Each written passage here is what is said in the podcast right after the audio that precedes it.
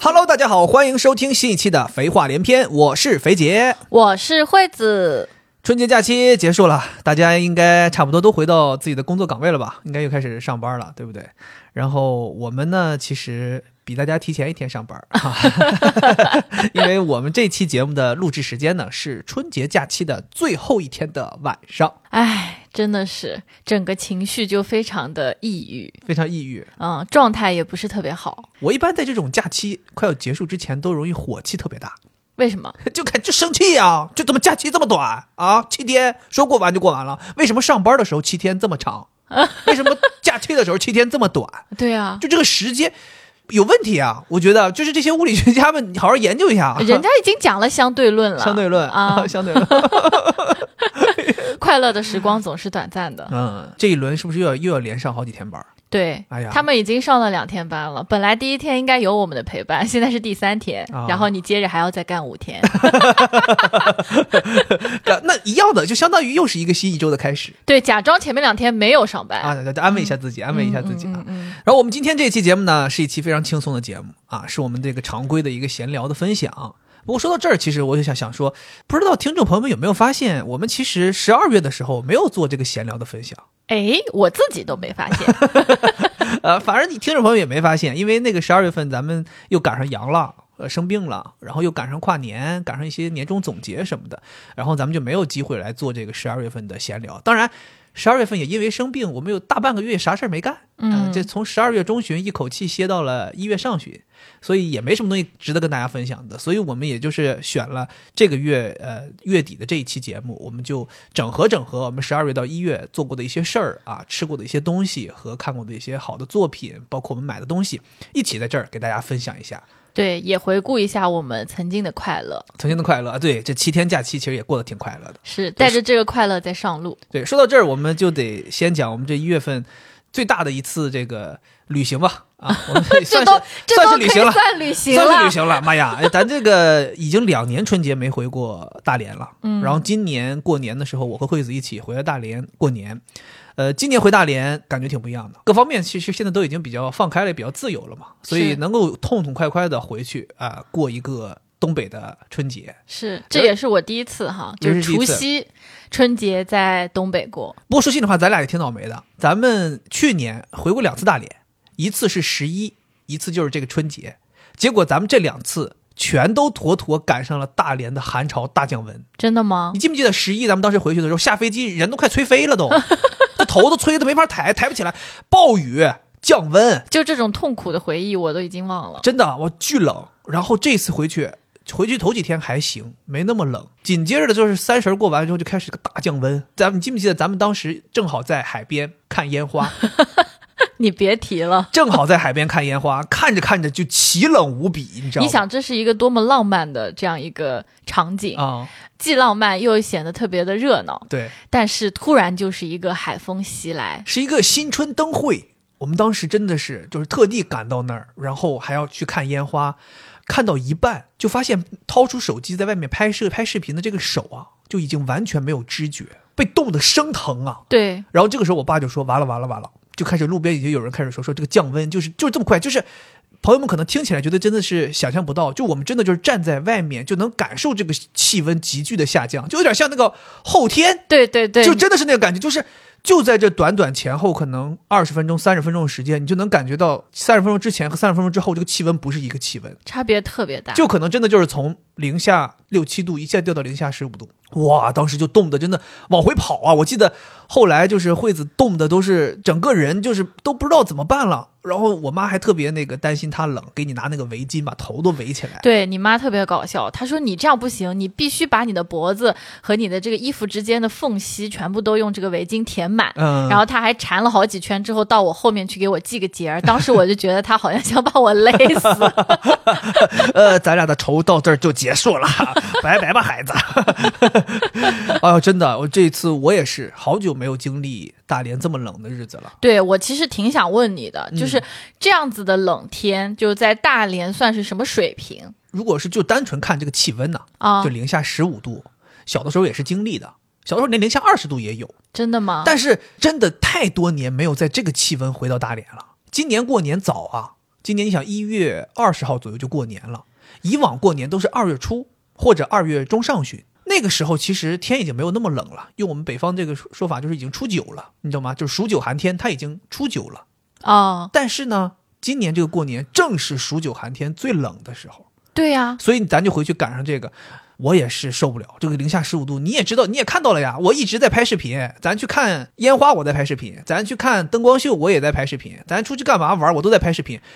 我是一个会罢休的人吗？我肯定要记录完整的过程呀。我就这都不行了，最后把手机都收起来了。就我这手要是不揣回兜里，我真的觉得手要冻掉了。哎，我这是第一次听你这么讲说这个冷啊，冷哦因为当时我跟你在一起的时候，不知道为什么你可能为了显示自己是一个大连本地人，还是显示自己是男子汉，嗯我问你说冷不冷，你都说不冷。啊，我可以拍不冷，你知道吗？这是我经历过的最冷的一个春节，嗯真的，我从来没经历过这么冷的时候。我们俩大降温的第一天，一起去了海洋馆。嗯，那个海洋馆是在海边的，场馆与场馆之间这个移动的时候是要走室外的。 惠子在中间跟我说过一句话，她说太冷了，我被冻哭 了。 我是真的哭了，我能真的感哭了觉到我眼角 湿润。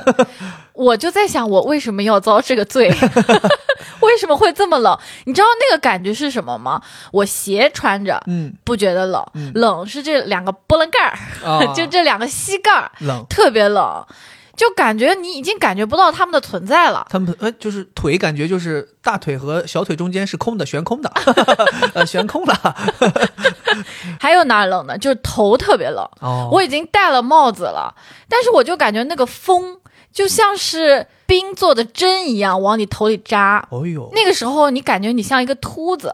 就是你即使戴了帽子，而且你有头发呀嗯。我我冬天的时候在南方，我就会觉得我的头发特别能给我保暖，嗯觉得特舒服，而且太阳一晒，它不是吸热嘛。嗯，但是在大连的海边，那个海风一吹，我感觉我好像是头发什么全被吹掉了，像秃子一样哦的那种感受。你这说到点子上了，就大连为什么冷，包括我们为什么这几天去感受格外冷，就是因为大连有这个海风。嗯，而且你想想，我们这几天的活动也巧了。我我那天还跟你说，我说大连这个城市真的是奇奇了怪了。你但凡想娱乐，你但凡想搞点儿这种活动，搞点儿景儿看，你就必须得去海边儿。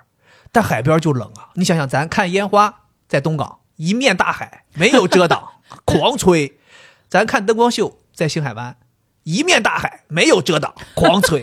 咱去海洋馆儿，在盛夏海洋世界，也是在海边儿，一面大海，没有遮挡，狂吹。你就永远都是在一个没有遮挡的地方，然后接受海风。那个海风，哇，就像你说的，你戴帽子，你毛线帽没有用，因为它能钻到那个毛线帽的缝隙里，对呀、对进呀、来伤害是你。那种很细的针，真的，钻所以进来。我说我不冷，就像跟你感觉一样，就是我身上都不冷，我穿上羽绒服、穿上衣服之后都不冷，但你怕的就是你露出来的肉，头冷、脸 冷。 露出来的肉，对呀、你想，你头是不是冷？对脸是不是冷？手是不是冷？你我不知道你有没有关注我们大连走在路上的这些叔叔阿姨，这些上点岁数的人。我不是每天都出去跑步嘛，我一跑步我就能看到他们。我跟你讲，无一例外，所有人围脖都围到眼睛底下，对然后帽子戴到眉毛上边儿，所以相当于整个人就露俩眼睛，其他所有能露肉的地方尽可能都给它遮盖住。嗯，手是大厚手套，穿大棉鞋，穿着那种大厚羽绒服。你看咱们在机场看到那三个，这个妈妈带俩孩子，他们的衣服穿，那就爱斯基摩人的打 扮，你必须得是这样。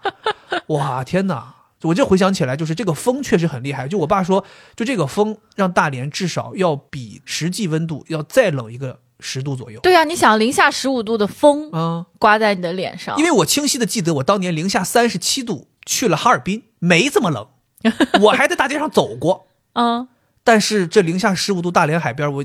真的倒不能说一分钟吧，我觉得五分钟我是站不住的。对，所以当时我记得我在微博上说，我说大连真的太冷了，嗯把我冻 哭了。冻哭还有人说大连的纬度它嗯其实并没有那么高，对，就是因为这个海风哇，这海风真的太冷了。太冷了，我真的就是你肉眼可见的冷， 就是那种真的是实实在在的吹过来的风，往你身上就是削走你的温度，对，很可怕。很可怕。然后我还有一个感受，就是大连的冷跟南方的冷的一个区别啊，这个是我真实的感受，就是它的昼夜温差是没有的。就是白天太阳很大的时候，你出去嗯很冷；嗯晚上天黑了，你觉得会更冷。其实哎，并没有，哎，反而晚上的时候风小了，哎，对，哎，哎，你这个说到点子上了。，对，中午你以为不冷吧？你觉得太阳挺好，我出去走一下，一面风过来啊，算了算了，回去。嗯晚上本来不想出去了，后来被拉出去之后没风，哎，觉得哎，怎么又不冷了？嗯，嗯你知道吗？我这次这两天在大连跑步嘛，大连上一次十一的时候回家不是说跑步失败嘛，就是因为上下坡太多了嘛。然后这次我心想说，那七天我不跑肯定也不行啊，我就硬着头皮跑。我正常出去跑步，一般头两三公里还挺快的，就是先把自己这个心肺什么的拉一拉。我这次回大连我都不敢，我第一天跑出去头一两公里跑得特别快，紧接着满嘴就血腥味儿。啊，就是这个冷空气一下子进到你的气管和肺里面之后，就会刺激的很厉害，然后你的这个气管就会有一些毛细血管的破裂，就能很明显有血腥味儿，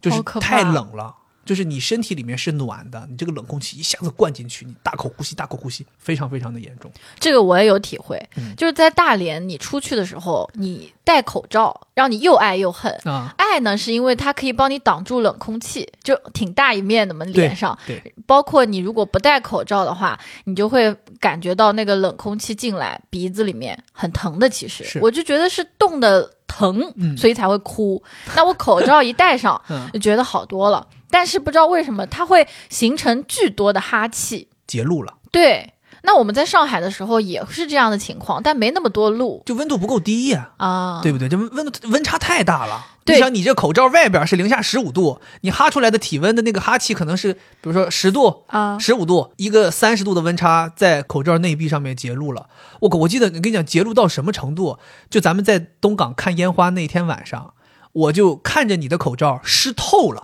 就是我隔着你的口罩可以看到你的鼻子和 嘴，就已经真的彻底吗透明了。 所以我跟你讲，也不怕大家笑话。就我有的时候喝那个水，我的天哪，太太过分了！不是，关键它也滴下 来了。我一开始觉得有点恶心，后来我想了想，反正 也是呃蒸流水，水，蒸馏 水。我隔三差五会把那个口罩抖一抖是对吗，摘下来甩一甩水。总之一句话，我觉得真的是太冷了，嗯算是我长那么大第一次感觉到这么冷。但你这次呃在室外确实是冷，在屋里是舒服的，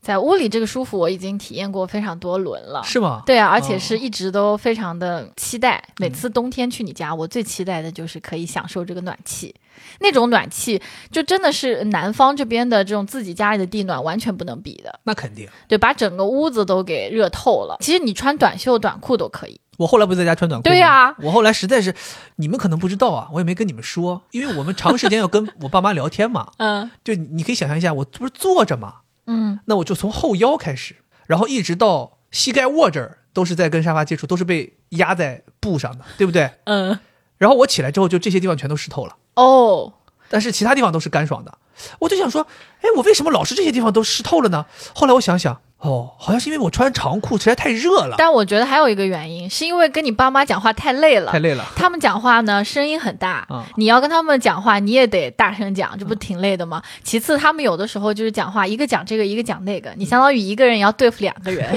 你就会感觉是在运动，感觉录这么多期播客还是说不过他们，呃太可怕太了。嗯可怕了。对，所以我就后来换了短裤，换短裤之后就就舒服了。但我妈还觉得我好像有点奇怪，我妈说你在家为什么穿个短裤？你不冷吗？ 我想说妈，就咱家就是这个二十六七度的气温，穿短裤都热。 是你们这个暖气是真的非常非常给力，对，嗯北方的暖气厉害就在于它是整个城市都在供暖，就是咱就说的夸张一点，你记不记得咱们两个人打车经过过一个热电厂附近？先进那个热电厂附近不是底下那个这个我们叫马葫芦盖儿，就是这个下水井盖儿，它就一直在冒白烟。对，那一片区域底下就是走的是热电管道嘛，哦所以你可以理解，整个城市都铺了暖气，地上也有，就地底下的是热电厂烧热的水在底下跑呀，啊往各个居民家里跑嘛。只不过那个地方可能是因为有什么特殊原因，所以导致它这个热气往上跑，往上，跑了。其实这个水管就是在柏油路下面的这些对热水管，所以相当于整个城市都是地暖。 然后呢，你那怎么还这么冷？这肯定怎么这没办法呀？我就说这个意思。嗯那你想想，你要到一个小区，再到一栋楼，相当于整个小区、整个这栋楼其实都被加热了。嗯，所以为什么你屋里头暖？再加上北方的墙，它的墙体本身设计，从对墙对体对，到窗到玻璃都是厚的，适合这些气温的，嗯为了隔保暖对而做保暖隔热的，所以你在北方的这个暖气的效果是格外好的，因为它有这个加成，它不像咱们在上海这个暖气，这个暖气相当于你前期没有任何的基础设施，你就单纯安了个暖气上来，有一种在露天安暖哎气的对啊，感你说觉现在你把电暖气拿到大街上去弄，你 说也不暖和呀， 就这种感觉。对，嗯那暖气好是好，但是我其实还遭遇了一些因为暖气导致的问题，比如呢，比如说就是干燥，哪里干燥？ 啊，朋友们，有人在吃饭吗？可以筷子放一下 了。去你家七天嗯，只上过两次大号，大号，对，特别是第一次是间隔了非常长的时间，嗯，后来在你妈给我做的这个蜜糖番薯啊，和这个火龙果、酸奶 酸奶啊，等多种这个粗粮和水果的加持之下，才成功的完成了一 次。一次排泄对，啊，不然整个春节就是一个貔貅，哦哦，这个很好 啊。怎么很好了不？然你这样一说，我突然觉得很好。貔貅就是那种只进不出，对啊呀说明新的一年，对吧？我将是这样一个 人，就是一个全力省钱，不是进的很多，进得很多然后花的又 不多。那不就是全力省钱吗？ 哎呀，惠子在我们家反正就是偷偷跟我说说这个。可能是太热了，也可能是饮食不习惯，所以有点儿这个拉不出屎。 对，然后所以我我就跟我妈说了，然后我妈说早上粗粮啊，地瓜从家里仓库拿出来一些地瓜弄，然后是火龙果就是排便就是弄，然后还弄了酸奶。后来我我妈说说有一天她中午在这做饭嘛，说哎呀。这个扇贝没弄好，这扇贝好像有一个臭了，然后导致整锅扇贝都特别臭。 然后我妈说：“完，这东西不能吃了，得扔了。”当时我就在想，我想说这个臭扇贝，这吃完肯定拉稀呀、 这个人拉不出屎，要不把这臭扇贝都给他吃了吧？而且我跟你说，我拉不出屎，导致我就整个人都非常难受。那肯定，谁不难受？包括头疼，你记不记得有两天我说我头疼，啊后来我分析可能就是因为拉不出屎都才导往致上往上的。走了，就是大便往头上走了，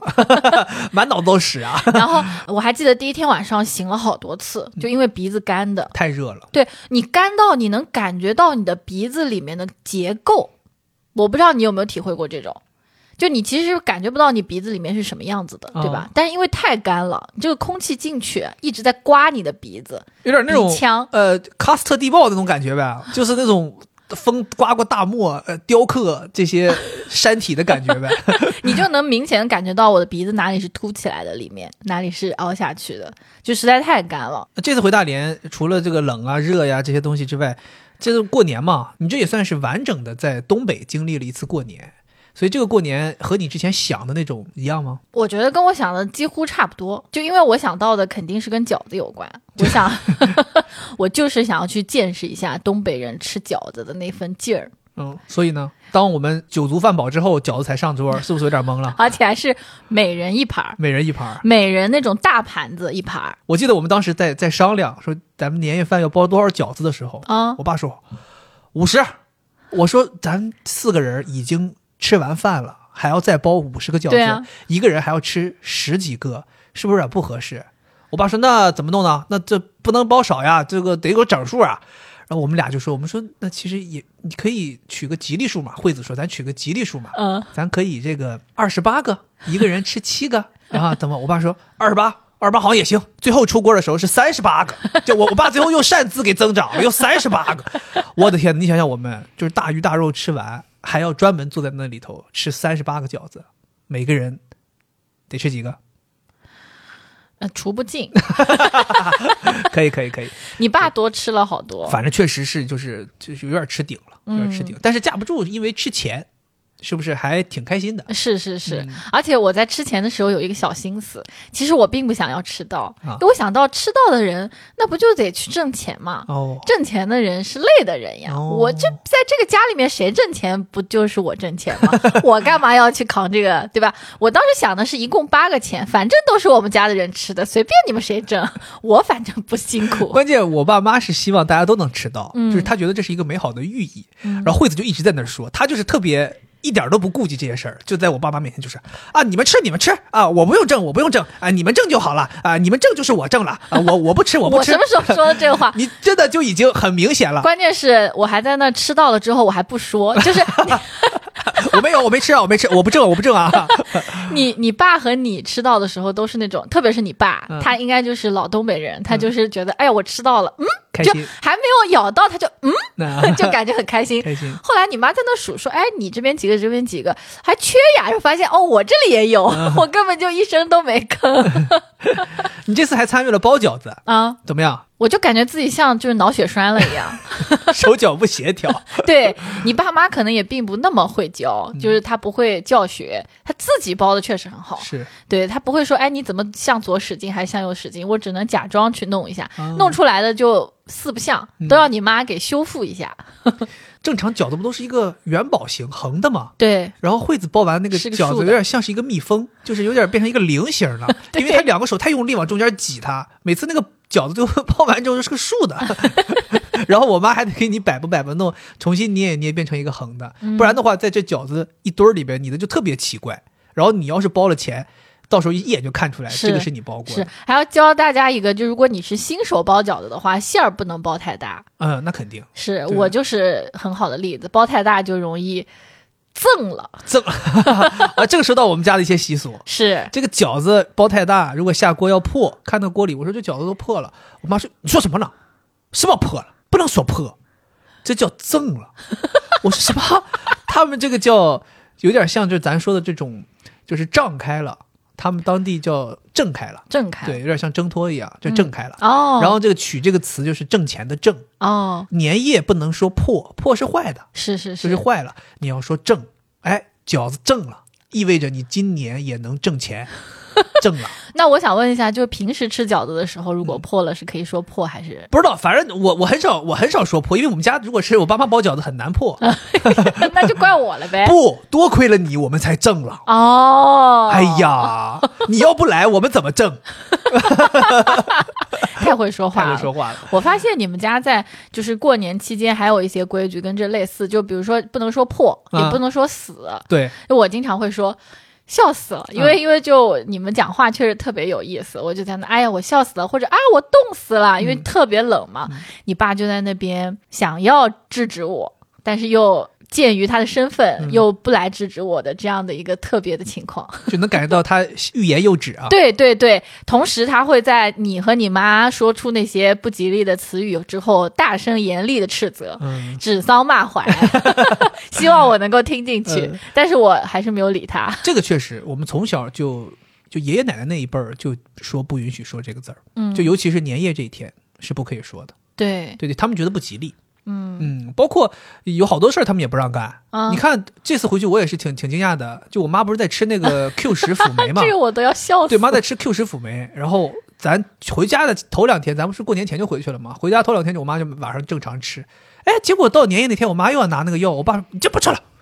我想说这怎么还能断呢？这东西不能断呢。然后我说为啥不能吃？我爸说嗯，年夜不能吃药，正月里都不能吃，初一、初二你妈要吃，你爸还是制止他、啊还是。制止了。对啊，哦说出了春节再吃。我都不知道这是什么讲究，就可能觉得你正月里吃药不吉利吧。对我跟你讲，本来这次回去我还想让你妈带我去药房买点维生素的，啊后来我看了这个事情之后，我也没敢提，啊，你挺聪明的，懂不懂事 ？懂事儿啊，可以的。我觉得你这眼力劲儿有有所增长啊。 对呀、 你这新年一定是要挣了。 哎呀，我们在这儿也得祝祝愿咱们听众朋友们这新年都挣了，嗯，都挣了，好不好？好，对。然后说到这个大连这个事儿，其实我们这次真回大连干了不少事儿，是。然后我们也记录了。当然，大家听到播客的时候，可能这个视频还没剪好啊，因为我得先剪这个播客。我觉得应该还没有剪啊，我得先吧剪。这个播客，但是呢，这应该过不了几天，我会尽可能快一点的把这个大连我们回去的一些有意思的事儿，我们拍拍了视频，然后有一个 vlog，关于我们这一次回去的一些细节的事儿，一些呃具体我们都干了些什么，可以到时候通过视频去感受一下。哦，太嗯好了，我觉得也挺有意思的，是啊是，包括我是嗯们还去海边喂海鸥，然后包括我们这个烟花呀、这个灯光秀啊什么的，这个包括惠子说她冻得很冷，要冻哭了的这些 这些视视频，可能都有我们都有记录。基本上这些记录的东西都是在室外。大家，呃我们这属于用心良苦，用心良苦生命在拍，真的嗯真太冷了我。们差点挂在外头了。对啊，就那个灯光秀，我们去看的时候拍视频，我跟你都是接力拍， 后来把我冷到我戴上了我妈的女士手 套， 我实在是太冷了。我真的，我跟你讲，我这个人从来没服输过。当年你记不记得二一年的那个 Vlogmas？当年上海四次大降温，外边也是零下四五度，我在外边拍圣诞树，没戴手套，就这么硬来，我就坚持下来了。但是讲心里话，零下四五度可以坚持，零下十五度是坚持不 了，太太冷了。当时你知道我怎么坚持下来吗？我告诉自己这是一个挑战，这是一个挑战，对，然后点开那个开路，嗯我就告诉自己我要看我到底能坚持到几秒钟。嗯我发现是五十七秒，我可以，可以，可以。实在受不了嗯了。我有好几次八秒就收起来了。呃，这次在大连还有一个事儿我特别想提，就是你爸妈不是话很多嘛，然后你们讲的都是大连话，嗯有有几个词我觉得特别有意思，想跟大家分享。来，分享第一给个大家是造，造是什么意思？就是指吃。对你爸就跟我说，你就使劲造，啊，对我们那边 就是，其实东北都有这个，有点像就是整，对。跟整是一个类型的，我特别喜欢这个词，就非常有劲儿，是吧？哦对，非常有劲儿，然后很热情，啊，你就感觉他说这个词，他真的是非常希望你跟他一起，然后大家一起开灶，你就你就可劲把儿造那，些东西吃了，吃掉，对那种感觉让我觉得，哎，家庭非常的美满，啊嗯然后就是物资很丰 富，可以使劲吃，就是那种感觉，啊，嗯，说到很有意说到思。吃，还有一个配套的词儿，这次应该也提到了不少次，叫什么？叫划 拉。呃，朋友们，你们知道划拉是什么？来提问一下啊，你们知道划拉是什么意思吗？呃，啊是不是就是拨过来？不是，错了，划拉。我们经常一般都在一桌饭的结尾啊会有人提起这个。啊，呃，你吃你还吃吗？你还吃吗？不吃了，不吃了，我划拉划拉了，划拉划拉就是指我把剩菜剩饭全部都吃掉，收个尾。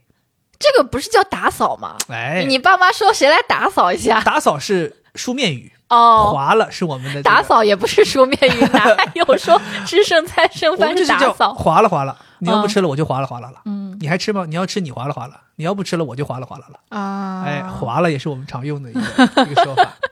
好，接下来还有一个词是跟你的这个跑步有关，啊。就是你爸妈特别好笑，就是他们会愿意去，哎，这个也挺好，他们愿意跟你去聊跑步的事儿。嗯，会说，哎呀，这里我们哪儿有个公园嗯可以跑步？呃，哪个道儿比较好？然后他们就会去讲说，我们之前在公园走步的时候，就看到很多人跟你一样在那儿 跑跑，跑跑。嗯，我觉得这个词也非常可爱，嗯就形容跑步是他们叫跑跑，我们大连话就是叫跑跑。跑步叫跑跑。对你比如说一个孩子练体育，他练的是跑步，我们嗯就说这个孩子练跑跑的。哦，好可爱啊！对，你想，因为你想啊，正常这些东西，我们就是长跑、短跑，是不是？其实这个跑就是这个跑，就跑跑的跑，跑长跑，哎，跑长跑、跑短跑，那简么统称称都叫跑跑。哦，哎，对不 对？跑跑，所以我们这个语言是通的，是通的啊。我以为是，呃，北方有一些词就是叠词，它并不是用来表示可爱的。比如我之前有听到人家说“胡”，一把胡，啊，他们会叫“胡胡真的假的？我从来”。没真的，听过我听有人跟我讲过，哦好像是内蒙那边、哦叫“胡啊胡拿、呃、拿起你的水壶壶，倒进我的水杯杯里啊，咱们一起干杯 杯。”，反正有。我觉得听众朋友如果就是家乡话里有这种非表示可爱的叠词，也可以跟我们互动。 嗯，最搞笑的是有一次，你爸妈把跑跑跑步说成了跑路， 说儿子跑路去了。我的呃妈说反了，那叫路跑，呃，跑路这两年都不跑了， 跑跑不掉，跑不掉了，国家抓太紧了。我就想他们这些词儿，就让我觉得有趣。嗯，包括我给我外婆打电话，嗯除夕的时候那天没打通，对，第二天我又在那儿打。我跟你妈说，我说哎，我要给我外婆打个电话。她说对对对对对，不然你外婆要在那边想我的外甥狗怎么。都没信儿了， 我什么外甥狗啊！我明明是外婆外甥女啊，怎么外甥狗呢？呃我们那边统称都叫外甥狗，是一只狗的狗吗？对，为什么呢？就无论男女，大家都叫它外甥狗，外甥狗。你知道吗？我们那边还有一句套话呢，嗯，叫外甥狗，外甥狗吃饱了就走。 你外婆的女儿生的孩子就叫外甥狗。那外婆的儿子生的是孙子就呀，是孙子啊，对啊，所以我们是外甥狗嘛，其实就是外孙儿的意思。那如果是舅舅的话，就我我我舅舅叫我也是外甥嘛，外甥女，啊对这就不叫外甥狗也了是外甥狗，我们这哦都是外甥狗， 外甥狗。就我们这边就是没有外甥和外甥女的区别，啊，统称大家都是 狗。好对可怕呀！对，所以小的时候就是说外甥去去老人家吃饭，你吃完就嗯走了，你也不用管什么，所以叫外甥狗，外甥狗吃饱了就走。哦，当时我还有点生气，嗯对呀、想说，我明明是个人呐、什么外甥狗啊？我婆婆怎么知道我狗的？哎他不知道我外婆比我 更狗，怎么不叫外婆狗？对，这次对回大连其实还挺开心的。嗯，嗯，然后一月份其实我们在过年之前还干了一件特别开心的事儿，大事儿，大事儿啊，也是一个旅行， 又又是一个旅行。这个也啊，这个也算旅行。嗯有一天晚上，我们就突发奇想，嗯说要去找六维姑娘玩儿。惠子其实本意是想找她玩儿 的，但是我就想说，哎，反正咱都过去了，咱就跟她一起录期播客吧。而且已经策划好了要跟六维姑娘录播客，嗯所以我们就一拍大腿就决定了，连夜那天晚上都几点了？九点半，我们连夜驱车就去了南通，嗯跟六维姑娘一起录了个播客，嗯，哎，非常开心。说是心里话，真的非常开心。所以在这儿我们也做一个预告啊，朋友们，下一期你们就将听到六维姑娘作为嘉宾的一期播客，也是我们肥话连篇第一次请嘉宾，是，是我们一个全新的企划，嗯也，是一个我们接下来会不定期更新的一个系列企划，没错，所以大家可以期待一下。这也是我们在年终总结的时候跟大家说的，我们在二三年会有一些新的东西，也是我们在推进的。听了下一期节目之后，应该是可以对二三年的其他的后面的一些节目有所期待。嗯，对，，会有更多更好的、更不一样的，甚至更有深度。然后我们也会请到更多嘉宾来的一些新节目，我觉得我建议大家现在可以设置一个这个提醒，日程提醒。嗯 对， 人家心想说了，是说这个播客平台更新的时候都会有提醒，但它不是那种闹钟形式的，啊不是闹钟哦哦哦那是那种叮叮叮那种，呃对，呃具体聊什么内容我们就在这儿先不剧透了，嗯大家到时候可以听吧。但是我已经把它剪辑好了，就是真的是非常精彩的一期节目，啊话题也是一定是大家非常喜欢的，聊的过程也是非常精彩。惠子和六位姑娘这个搭配真的有点东西。啊，就是我作为一个原本是主持人，我中间一度听的不知道该说些什么，沉迷于他俩的对话，哇真的太有吗深度了，太有深度。我跟你讲， 跟两个学心理学的人在这里聊天，你有的时候就会深陷其中，久久无法自拔。你这把自己说的太好了吧？你们就是听不懂就听不懂呗，呃关键你知道吗？录到后来，惠子还跟我说，他说你觉得我们聊得深吗？我说聊得真挺深的。我说你们俩真的有东西。惠子说我们俩这都是商量过，为了你，我们特意聊特别浅，就聊一些很粗的东西，我们怕你听不懂啊。 我想说完了，这我都没怎么听懂。啊 你知道我最后就是有一种感觉，就是我特别想说，我说你们俩这个平常聊天能不能把我也拉进去？就咱们作为一个群，然后我平常不说话，我就在里边看一看你们聊天，就真的感觉很很很受用。嗯确实挺好的。我觉得这个节目应该算是我们两个人这将近六十期节目当中最不一样的一期。嗯，反正就是很有意思吧，我觉得很有意思，而且聊的话题真的，我跟你讲，肯定你们都很 很很喜欢，很喜欢。我们听众讲不需要做这么多的广告，就是六位姑娘来，我们就是疯狂打 call。惠子那天跟我说说，哎，你知道吗？我其实还挺担心的。我说你担心什么？就担心六位姑娘这期节目呀。我说这有啥好担心？我说我都剪完了，非常精彩。我说怎么的？他说不是，他说我担心的是发了之后大家会不会不喜欢我了，而喜欢六位姑娘了。 我一想说那是肯定的，怎么？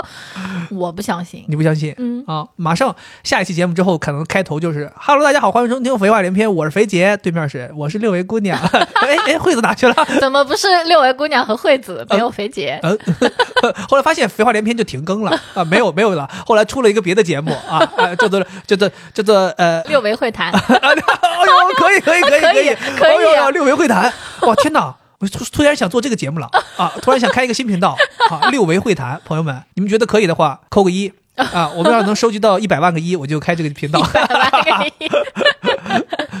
对我是觉得跟六维姑娘录这期播客也是非常的享受，嗯，而且我觉得这是完全没有任何人可以模仿的，真的吗？真的，话呃因讲为这么大吗？因为我们两个对彼此的这种熟悉嗯和默契，包括我们自己的人生经历，以及我们之前两个人的对各自生活的纠缠，造就了这样子的关系和我们的谈话的内容。就他俩聊着聊着，竟然突然之间开始互相表白， 整得我这个作为第三者在中间非常的尴尬。就是一个人你跟你那也个知说，道自己是第三者，真的就是都开始宝贝，我真的我真要给你表白，我心想说。你们就是当我透明 吗？再说我跟这个人，他我们法律上认可的呀。他们家还有两只猫，哎呀，哎呀那次去玩猫真的太开心你了。的感受是什么？本来他们家两只猫，一只叫九儿，嗯一只叫毛球。毛球是布偶猫，就是毛特别炸，然后看起来特别大。然后那个九儿是一只是美短啊，嗯本来一开始我们之前也都跟他那个猫玩过，他的那个美短那只猫其实有点怕人的，你一到家里它就躲起来了，再也不会出来了。有生人来它就不会出来了。然后这个毛球相对还好一些，所以我当时也是做好了这个准备，就觉得好像去了之后应该也就只能撸一撸毛球，这个九儿可能就碰不到了，估计可能八成就是咱们在的时间它都在床底下。哎，结果那天我不是睡在六位姑娘家次卧吗？啊，呃，就才得知，就是这个猫特别喜欢去次卧。然后六位姑娘还跟我说，你只要晚上睡觉的时候把这个门啊留个缝儿，它能进来，它就会到你床上去。然后你都不知道，我那天晚上等到夜里三点啊，我就就一直在那儿等啊，我就开个缝儿。后来它真的来了，来了之后它就在我这个被子那儿一顿刨啊，一顿刨，然后还跑到我这个就是耳朵边儿上来了。我当时特别紧张，你知道吗？然后我还拍了视频，然后视频里面就这个网友还说：“杰哥是戒过毒吗？为什么猫在身边都这样了也不伸手摸一下？”其实我不是不想摸，我是真想摸呀，但我就害怕我一伸手给它吓走了，我也不知道它什么意思呀，在我那儿又是刨又是蹬腿儿，然后一会儿还躺下开始舔自己肚子。六维姑娘后来跟我说，说她如果向你露出了肚子，就说明她喜欢你，但我都不知道啊，咱就完全是一个小白啊，完全不了解。哎呀，特别后悔。后来才知道，其实他在那儿刨来刨去，他是想进到被子里。啊，暖和，我还怕把他吓跑了，我就一动都不敢动，把那被子夹巨紧，他连个缝儿都没找着。 九儿想这是一个尸体 嘛，就是想你不要不识抬举。 后来后来他就看我一直都不动，然后也不给他弄缝隙，他就走了。嗯，我跟你说，就因为有你，我这次在他们家睡没有遭到猫的骚扰。之前每次去他家，半夜总会被猫吵醒，就它哦会蹦上来，哦然后在你头上走来走去。这次哎，我想怎么没来呢？原来是去找你了。嗯，后来到了半夜之后，我就有点冷了嘛，我把那个门留的那个缝儿给关上了。啊！然后早上起来，六位姑娘跟我说，说九儿在我的门口蹲了一晚上，最后吐了， 上， 天哪！就吃多了，最后吐在我门口。对，本来可能想要自存在自己嘴里去给你喂的， 幸亏 关上幸了。亏关上 了。嗯，对，反正我们就是希望大家能够期待一下六嗯位姑姑娘的这一期播客的节目，好吧？然后我们再来聊一聊咱们下一部分，就有没有吃到什么好吃的啊，或者不好吃的？ 为什么要提不好吃的呢？就是因为我们在大连吃了一顿不是特别好吃的东西，遭遇了诈骗遭遇了一个非常不好的就餐体验。啊！接下来的两个小时的 内容将全是哎呀，我们在这里一定要说一下，一定要说一下。这个其实倒不是说我们要吐槽，其实我们也是希望大家能够避坑、啊，因为我们其实也是去吃了一家评价相对不错的一家餐厅，是啊结果没想到。不知道是不是因为过年期间的原因，反正就整体体验不是特别好。对，呃，我们就回大连嘛。惠子是一个喜欢吃海胆的人，我特别想吃。对，哎每年回大连都要跟我爸妈说吃海胆，但是我们俩每年回去，要么就是十一，要么就是过年嘛。其实想吃到市场里买到的活海胆，其实不容易，尤其是十月份这个档口，可能还不正怎么好没有，对，不怎么产海胆。然后今年惠子就说说我要吃，我说你就找吧，有没有什么餐厅能吃？哎，他就找到了一家专门吃海胆日本料理的餐厅，是，叫胆道。嗯，哎，一听他找好了，那我们就去吃呗。去了才知道，就这个餐厅还挺厉害的，全国还连锁，是对吧？我们就去了，排队还去排队等位。拿号的时候呢，我就去问服务员，我说咱这个还要等多久？服务员给我拿了个号，说显示前面还有五桌。按照咱们在上海排队，这五桌也不多呀。是，而且服务员他还特意说了，说其实没有那么多桌，啊对我帮你看一下。对，他说就是这，别看上面显示五桌，他说其实没有那么多桌，都都可能没人。他说很快就叫到你了。我当时一听挺好，本身五桌也不多，我们就等。结果我们这个苦苦等待就是叫不到，我们可能等了五十分钟左右，就又有人来拿号嘛。然后他们那个大堂经理就跟来拿号的人呢说说，最多就等十五到二十分钟，嗯就可以进去吃。我当时在旁边真的没想拆他台，我想说，我这都已经且等五十分钟了。是啊，我当时就很想开口跟，而且就这嗯后来的对受呀，害者说，就这目前看还得再等三桌呢。我说你这个是通过什么判断出来的？告诉来取号的食客，只要十五到二十分钟就行了。嗯，首先这个就让我很不满意。没错，后来我们可能等了一个小时二十分钟左右，我们等到了，等到了之后呢，他就说：“哎，你可以带你进去了。”他说：“但是稍等，我们这个里面还在收拾，桌子收拾好了再带你进去。”但是惠子其实提前已经进去看过了。我跟你讲，这个是我的一个习惯，我哦特别喜欢去看里面有没有空的位置，啊、里面有好多桌都是空的，都是空的，嗯有的甚至已经是收拾好的。你要是没收拾好，我都能理解，说你可能人不够，嗯没有人去收拾。问题是你都已经收拾好的，可能有两三桌，没收的有两三桌，你其实外面等的人基本上都可以请进去。嗯，所以我当时就问他了，我说你这都收拾好了，你为什么不让人进？他说，哎呀，就是菜上不来哦，啊、当时我想，哦，菜上不来那也行吧，对，可以理解，我们对是也理解了。但是呢，他就说稍等一下，我们等到收拾好了带你进去，然后他又进去忙活了，嗯，可能又过了个十分钟他才出来，出来之后喊了一个我们后边的号，然后要带那两位进去。是当时我就懵了呀，我想说那我一个大活人站在这 儿，怎么了？是忘了我了吗？然后我就过去问他，我说你好，我说说那我这个什么时候带呢？嗯，他说哎，你你是几号？就是一脸不认识我的样子。对我，说我说那我是这个号，我说我在他前面，他说哎，他说你你四位，我说对我四位，哎，他说你你哎，他说我没带你进去吗？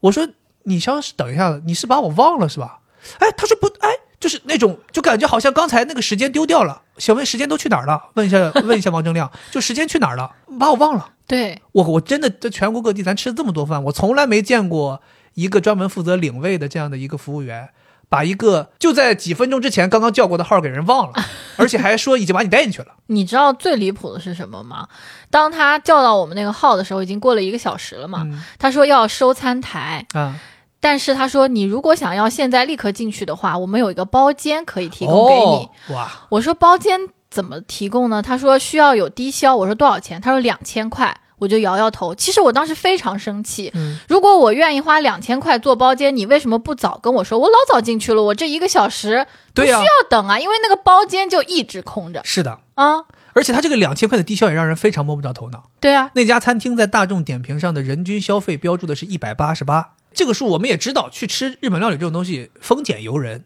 可多可少，对不对？我们四个人如果要进去吃两千，你这个人均应该是要到五百，对不对？ 我想知道，就他们家真的就是撒开鸭子点都点不到五百，你是怎么来定出来的？你这个包厢的消费低消是两千块钱，我得进去吃什么？吃桌子吃椅子吗？ 真的，当时就是让我觉得整个都是那种，就我的火儿基本就是在眉毛这个位置。我火也很大。但我知道，就是大过年的，嗯，餐厅也有压力，餐厅可能人手也不够，包括在这个时候，那么多人都是过年来家庭聚会的，在这个时候发火也不好。不好不好。所以我一直都是非常礼貌的，但是我要有一说一，就是这个体验真的是太糟糕了，嗯，而且最终我们吃完这一桌饭也没有觉得非常的惊艳。啊，所谓的火海胆料理，其实也都是一些非常的怎么说吧，就是沾边儿就蒜，嗯，就比如说你这个面里面放了一点点海胆，是海胆做的汤，就算是火海胆料理了。你这个所所谓的海胆火锅，汤底是有海胆的，就叫海胆火锅。其实说白了，我们四个人吃了八百多块钱，基本上就相当于吃了四个火海胆，均下来一个海胆两百块钱。我都不知道，我两百块钱要去菜市场买海胆，我能吃吃都吃呕了。哎呀，讲心里话，就是这个真的是不是特别满意。我跟你讲，你痛苦的回忆都忘了。当时我们坐下之后，四个四个人的餐具嘛，每个人的都不齐的，哎呦我，当时我就听服务员说了，服务员说餐具不餐具没了。没有筷子，没有餐具 了。我想说，你们菜上的慢也就罢了，餐具都洗不过来吗？就是你在那个他们那个出菜那个位置，就听到他们那个大堂经理去说，赶紧再洗几个什么几双筷子、几个勺子什么没有没有了，都得赶紧洗。当时我们桌上缺一双筷子，嗯，缺两个勺子。最搞笑的是，呃，很烫的那个洗手擦手巾，嗯，有两个是没有托盘儿的，对，他给我们都放到了同一个上面。特别搞笑。他其实过来是发现没有托盘的，他还想让你接一下。他说：“哎你你能拿手拿一下吗？有点烫，但是很烫，嗯对，但是 很烫。”哇，整个那个服务体验真的不要说多糟糕了，我可能就是近几年都没有吃过这么糟糕的服务的餐厅了。而且那个椅子也很窄，两个人坐一边儿其实很窄，然后那个台子也很小，菜一往上放都没地儿放。行了，我觉得咱们差不多了，就是也不要再踩了啊。大致踩到这个程度，我觉得大家应该也就心里清楚了。其实我们在进去之前真的是满怀希望。对，惠子还说：“哎呀，原来这个餐厅在上海也有。”她说：“那我以后如果吃得好的话，我还可以在上海经常去吃，因为对她真的太喜欢吃海胆了。”这这一顿饭吃完之后，我们四个人，我惠子和我爸我妈妈都沉默 了，我们真的都沉默非了。常沉默。我爸妈心想说：“你们回来带我们吃顿饭，就吃这个，当时我觉得很丢脸，真的，我哎你知道都觉得吗哎挺丢脸的。因为我是属于我选的。哦我想我这个美食家，对吧？一直都很少翻车，”嗯，当时我为什么选这个餐厅，是因为我非常非常早就被这个餐厅投放过广告，在这个 抖音上面。哦，当他进上海的时候，我就看到了，他当时宣传的也特别好。我想啊，这个店我肯定要去吃。但在上海，他那个人均还挺高的， 嗯，我就想想算了。这次回你家，我就觉得，哎，大连这里又是原产地，对吧？它又没有经过运送，肯定不错。同时，我还问了，呃，你在大连的同学，我说我想去吃海胆，嗯去哪儿吃？他推荐的第一个也是这个。哦，他可能也是大众点评搜的。我现在怀疑是这样， 当时他还有一个第二个推荐的，我早上去那吃那第二个，嗯，哎呀，但是呃，坦白讲，这活海胆是真好吃，对，就它跟那些呃日本料理的海胆寿司那种一片一片拿出来的真的不一样，那不一样一定在壳里面那个活的是没有任何异味的。对，就像我跟你说的嘛，我们小的时候那个时候，这种马粪奶满大街都在买，哎，那个时候都是可能十块钱三个，你就能买到，很小很小的，他就在路边儿就给你，他就给你破开，你就放到那个一次性的那种餐盒里。哎呀，你不要讲了，我真的。哦你不要讲了，我现在是真的很生气，我就想凭什么你可以吃这这么好吃的海胆？那我们那个时那个年代嘛，凭什么？那个年代嘛，那你不是也有一次去我家，我妈也是帮你搞到了对呀、那个一一个一个的都破好的，都放在那儿可哎以吃的。想想真的好幸福啊！对，所以以后你得挑好日子，咱们可能找一个那种海胆，确实在市场上卖的比较专门多去的，吃哎，咱就专门计划一次去吃海胆。啊，对，咱就当日飞过去，吃完咱晚上就飞回来，然后拍一个 vlog，拍一个 vlog。哎，flag 立下来 flag 立下来我们我们要有这样一次真的吗旅行？就是这么这么这么奢侈吗？不用当天回来、啊不用可以在家里面再住两天， 但是要专门去吃这种活泼的海胆。行，嗯，这家日料的体验不是特别好啊，但是我们还吃到了一家体验还不错的一个日料，是当然也谈不上是日料了，不是日料只是个日本菜啊，是个日本菜啊。 呃，这是一个我们在上海第一次吃到的这个天妇罗专门店，呃，在哪儿呢？在这个久光百货，上海静安寺的久光百货地下新开了一家嗯吃天妇罗的专门店。为什么我会被这个店吸引呢？其实是因为前几年有一次我去广州出差，然后在广州。我就问网友们说，我想在广州吃点儿本地人很推荐的东西。其中有一家店，他们就反复推荐，就是在那个应该是叫天河体育中心那边有个购物中心，叫天河购物中心，好像是在那边有一个吃天妇罗的一个专门店。我当时去到那个购物中心，那个购物中心其实已经很老旧了，啊，然后在也是在类似于地下的一个地方，有一个非常不起眼的门脸儿，说里边儿吃天妇罗专门店的，我就进去了。哇，那个也是很刷新，我是那一次是我第一次吃到了天妇罗专门店，那个感觉真的特别不一样。它是一个那种吧台回形的那种吧台，所有的食客都坐在吧台，面向中央的厨房，然后中央就是厨师，每一个厨师负责一条边，然后所有的天妇罗你点完之后都是现炸现吃，就比如说先给你炸一个虾，炸好了之后就放到你盘里，你先把这个虾吃完，吃完下一个是炸鱿鱼，我就再炸一个鱿鱼再给你，吃完鱿鱼我再炸，比如说鸡胸炸完再给你，然后再炸蔬菜、紫苏叶、萝卜。对吧？这东西都炸给你，它就是你吃完一个，这现炸一个，所以每一个都是热腾腾的，刚炸好，特别酥脆的，就是白饭配天妇罗，但是吃的特别香。所以我就这一次在上海这个久光看到有这个天妇罗专门店，哇，我一下子就勾起我当时在广州吃的那个感觉了，所以我当时就立刻就跟惠子说，我说，哎，上海开了一家这个，咱们来吃。这个东西可能在上海人眼中还没有成气候。我那次去的时候是一个人都没有，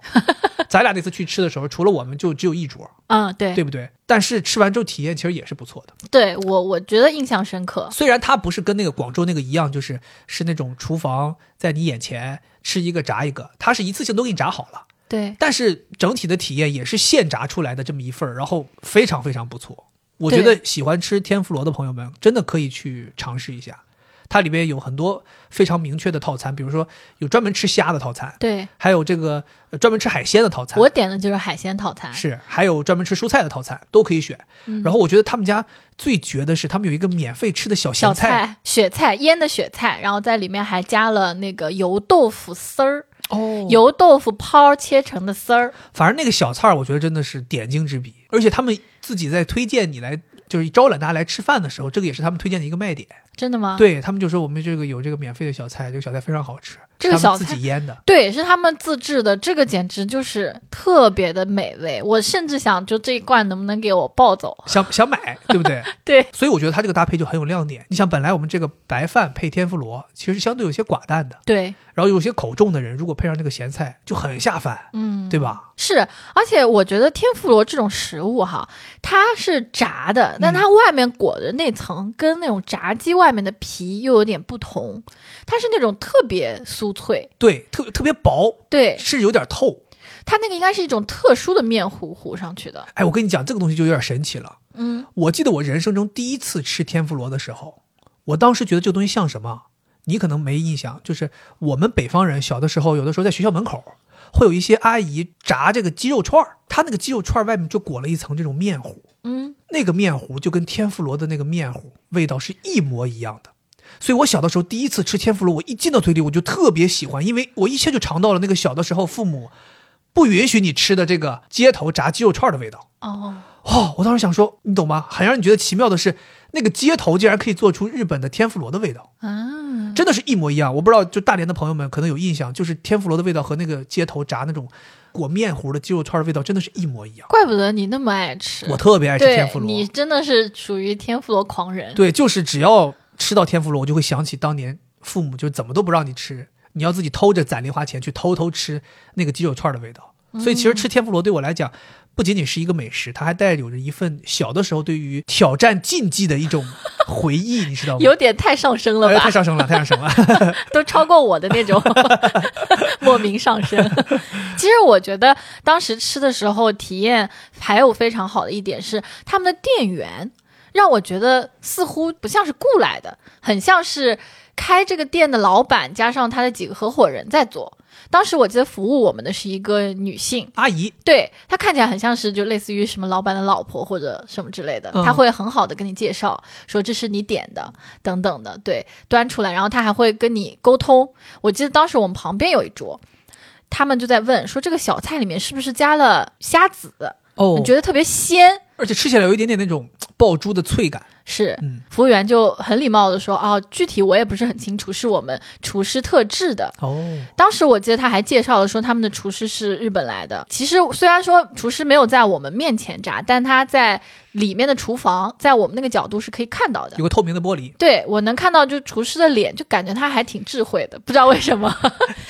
第一次听到有人评价一个厨师很智慧。，对，都就是不像是你想你你想啊，我我说一个对比，就是以前我们在师大吃那个棒棒鸡那个啊炸串的大哥，你还有印象吗？有印象他的那个长相、嗯和这次我们吃的这个天妇罗的那个厨师的长相，他们那个对嗯比。本来我想着搞炸串的师傅他能有什么水平嘛，哦就跟我们那个北师大那个大哥差不多就行了。但是这次这个，就我总觉得他好像很有智慧，嗯，需要很好的把控火候。是我就是像你说的嘛，你去吃就是感觉他们有点像是一个家庭作坊，对对对对，就是它并不像是一个开在大商场对里的对一个对餐厅。对，对，所以能够给你一种很亲近的感觉。嗯。整体的这个用餐体验会让你觉得，整体我吃下来之后是一餐非常朴实，并且能让我吃的非常享受的这样的一顿饭。是，对，所以整体的感觉就是好。其实包括我们当时一起吃的时候，边上的人，我觉得也增加了体验。当时旁边坐一个大姐啊和一个男的，哼他们俩就在聊天。那个大姐就是说话那个样子，特别像那种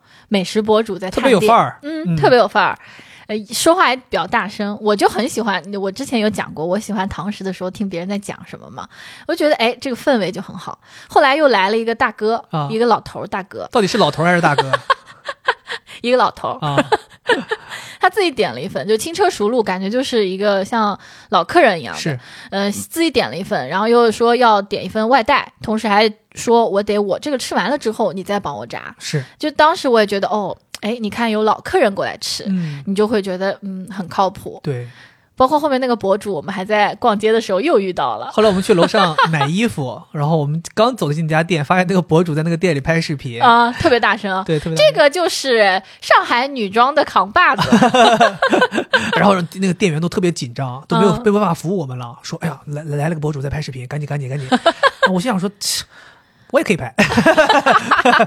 旁边那个他之前一起吃饭那个男孩子扛着相机呢，那你对你没有，你只能自己扛， 啊，我我我我跟我一起吃饭这个女孩子可以扛相机，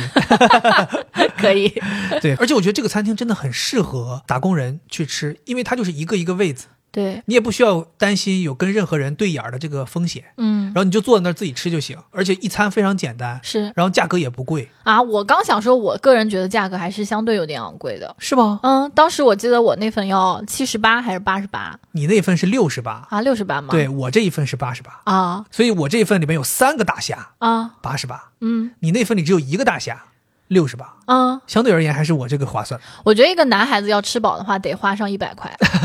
我但不知道他那个饭能不能一直续，能续的话，你就就着那个咸菜吃那个饭 就吃饱了。没必要这么惨吧？ 没有，可以扭头去旁边买个煎饼，再再垫吧垫 吧。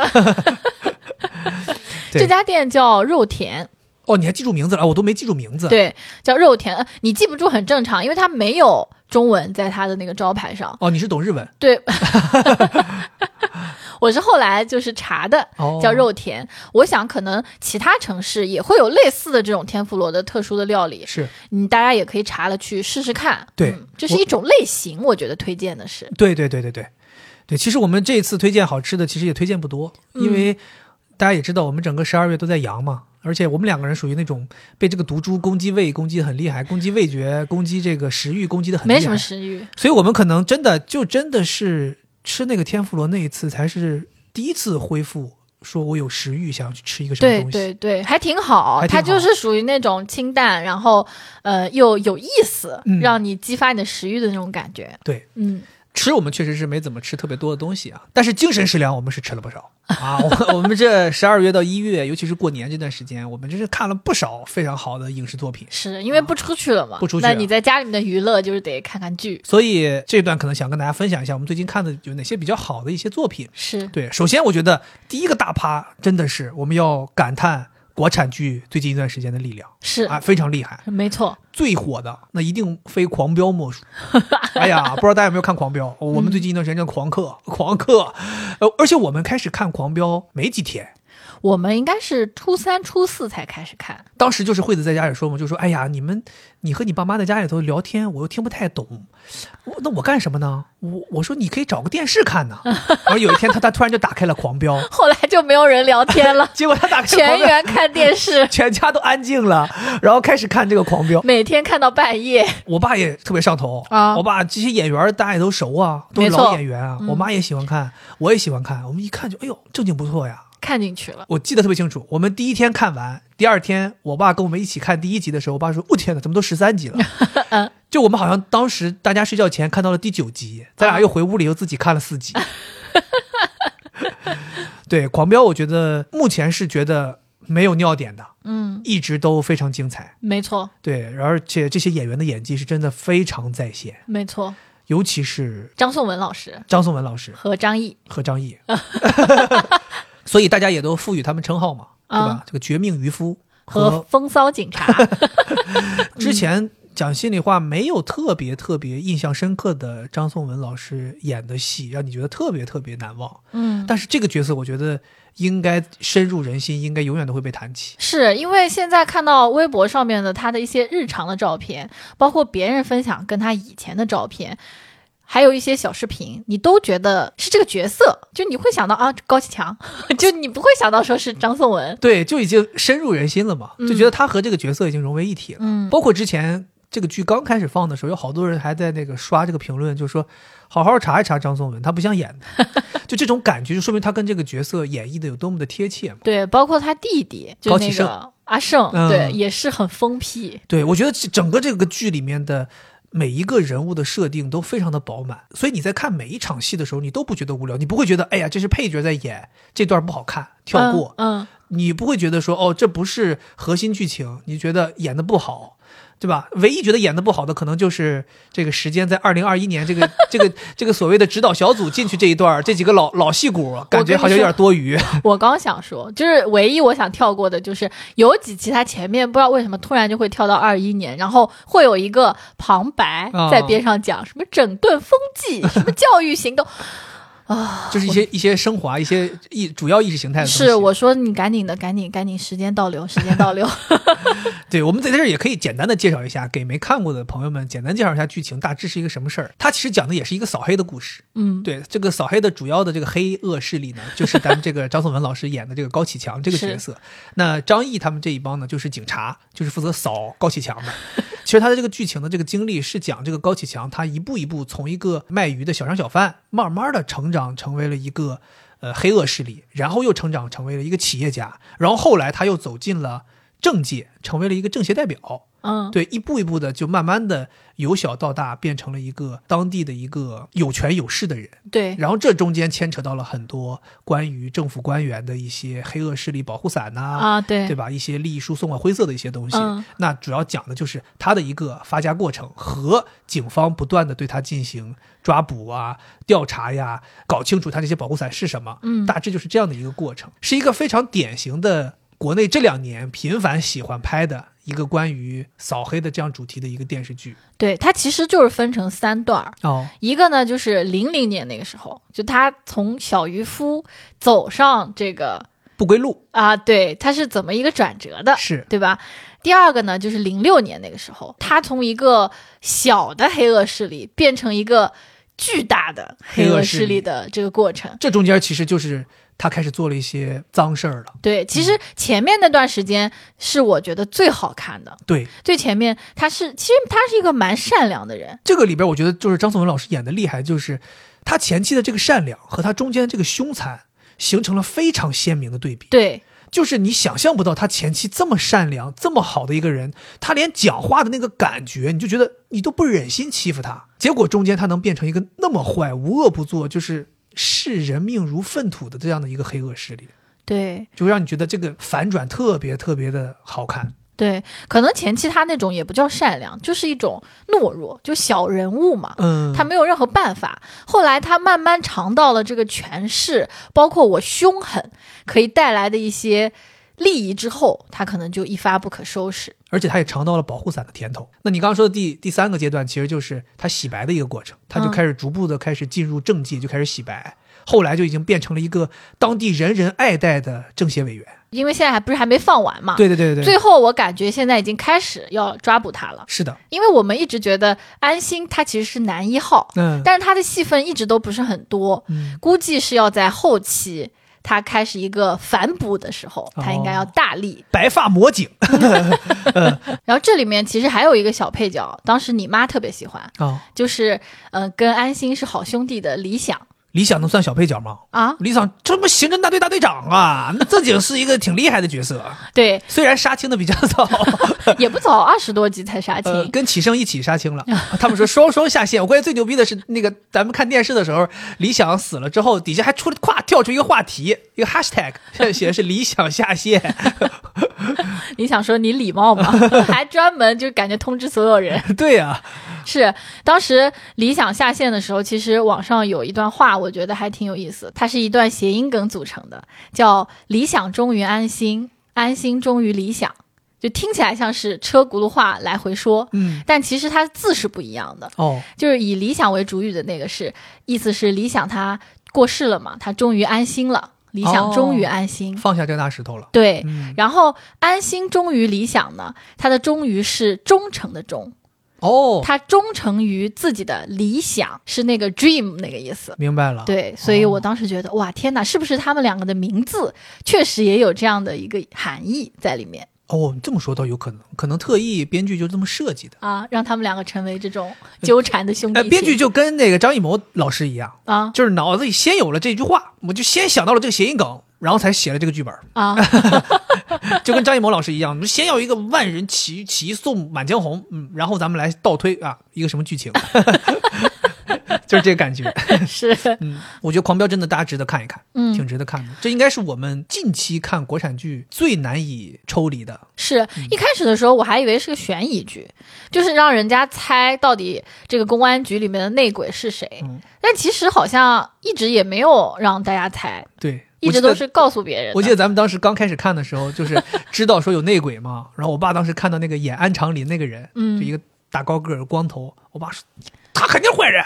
他从来没演过好人。我当时想说，倒是没怎么演过好人，但是也不能就这么断定吧。就当时要不是你爸说这个话，我早就已经喷 了。我想怎么能这么以以貌取人呢？而且你才看那么短时间，嗯你就可以判断吗？我爸是特别属于以貌取人，我爸对经常有的时候会评价人家这个演员的演技啊，他因为人家演的这个角色他不喜欢，他就说这个演员不行。他演个坏人，并不代表这个演员是个坏蛋呢，对不对？是对其实那个安长林那个角色，我记得他当年演过很多正面角色，啊，对啊，包括演公安局长这种都太多了，都是正面角色。当然也演过坏蛋，嗯啊只不对过可能他形象上面确实有点像 坏蛋。他比较硬气，嗯所以警察和坏蛋之间有一些共同点，就比较对对对硬气。嗯，我觉得《狂飙》大家会喜欢，其实还是因为一个小人物，他一步一步做大，其实很满足很多人内心的一些欲求。有点像个爽剧是吧？对对对对对，特别是我看到高启强曾经是被小龙小虎欺负，后来这两个人成了他的这个手下，左膀右臂，当时我就觉得很爽很爽。嗯其实大家就喜欢看这种反转的、解恨的，啊。对不对？嗯，包括高启强后来也是收拾了一些人嘛，对，而且我觉得他们也挺聪明的。你比如说，他们在里面有一个那个角色专门负责帮他们杀人，就陈金墨这个人，嗯，我就觉得他们也真的这黑恶势力真的挺吓人的，就是他们把所有人命都集中在一个人身上，然后到时候如果要是一旦东窗事出发，事儿对他们就牺牲这一个人就行，而不至于说每个人都挂着人命，到就时很候聪明。对，当然我们也不能说把这个东西总结成方法论啊，这个东西 不不是正确的，不是正确的。对，其实现在大家对于这部剧有一点害怕的是，很多人都很共情高启强，包括就喜欢他。好，说以前我们看这种扫黑风暴，就是这种扫黑的剧，就很期待到底什么时候能够把坏人抓起来。 绳之以法，对，现在就是很希望他做大做强，永远都不被抓。希望他逃之夭 夭。对，所以张颂文老师对于这个角色的塑造，我觉得真的非常好，嗯然后非常立体。但可能也不是他一个人的原因，是编剧对于这个人物写的也好。你看他除了狠之外，他有家庭生活，嗯，他会去喝茶，他去养老院这个种花，跟老人讲话。那相反，为什么安心这个警察好像没那么出彩？我觉得是因为对于警察的塑造有一些问题。这个也是我呃在豆瓣上看到的，说为什么对于警察的描写就只有他办案，没有其他的？比如他个人生活，哦他每天一个人的时候在干嘛？我除了给他配了一个这个恋爱关系之外，他一个人的时候他会做什么？他喜欢吃什么？就没有其他的塑造，就是是的太脸谱化了。对于一个这个警察来说，嗯，嗯，好像这里边每一个警察都是这样，对就只有办案。对对，你说的有道理。是，行吧，我觉得就是推荐大家去看一看这个狂飙。嗯，这这部剧真的非常推荐，真的好看嗯真的好看必须要看对。然后其他几个国产我们也觉得非常不错的作品就是《三体》，啊。《三体》也算是一个大家千呼万唤始出来，终于来了。是它为什么我们觉得好，是因为网上的舆论非常奇怪，就是在他演之前，所有人都是唱衰的，因为《三体》这本小说实在是太封神了。神坛之上的作品，对、嗯他们觉得没有人可以拍得好，包括前期有一些动画片什么做的也特烂。我记得之前好像有一度还说传出要拍电影后来是因为投资方遭受了一些不测，所以才叫停的。哦，但当时其实大家也都蛮担心的。其实每当《三体》出作品，无论是任何作品，哪怕是用这个 IP 做个玩具，大家都会觉得说你毁了这个作品。对，但这次放出来之后，简直了，就是整体舆论又倒回去了，说好拍得好，我都不知道《三体》这个都出了电视剧，我第一次知道这个是刷抖音嗯刷到了刘波，啊，就是这个演员。刘波在里面演了。没有刘波，他发抖音，哦因为他跟于和伟老师都是在喜剧大赛上面，啊，大家认识吗啊他在发发抖音给这个《三体》打 call，、啊啊！说我一口气炫完了四集，打 call 打 call，怎么 怎么样？我想说四集这是有电视剧了吗？我这才一搜才知道，哦，《三体》拍电视剧还是于和伟演的，啊，因为我之前有刷到过于和伟演的这个一个电视剧的节选，我当时想说于和伟演这什么电视剧？他怎么演个痞子警察？后来才知道原来是《三体》包括后面我们俩一起看的时候，有好些地方你就说，哎，这个我都看过了。啊！对我确实在短视频上面刷到过，嗯，而且有好多人还吐槽于和伟老师嘛，嗯，说于和伟老师到底有没有读过原 著啊？这个警察，那个警察叫什么名儿？史强史强说史 强是这个样子吗？怎么跟个流氓一样？然后惠子在家里说，那于和伟肯定是没有看过原著啊。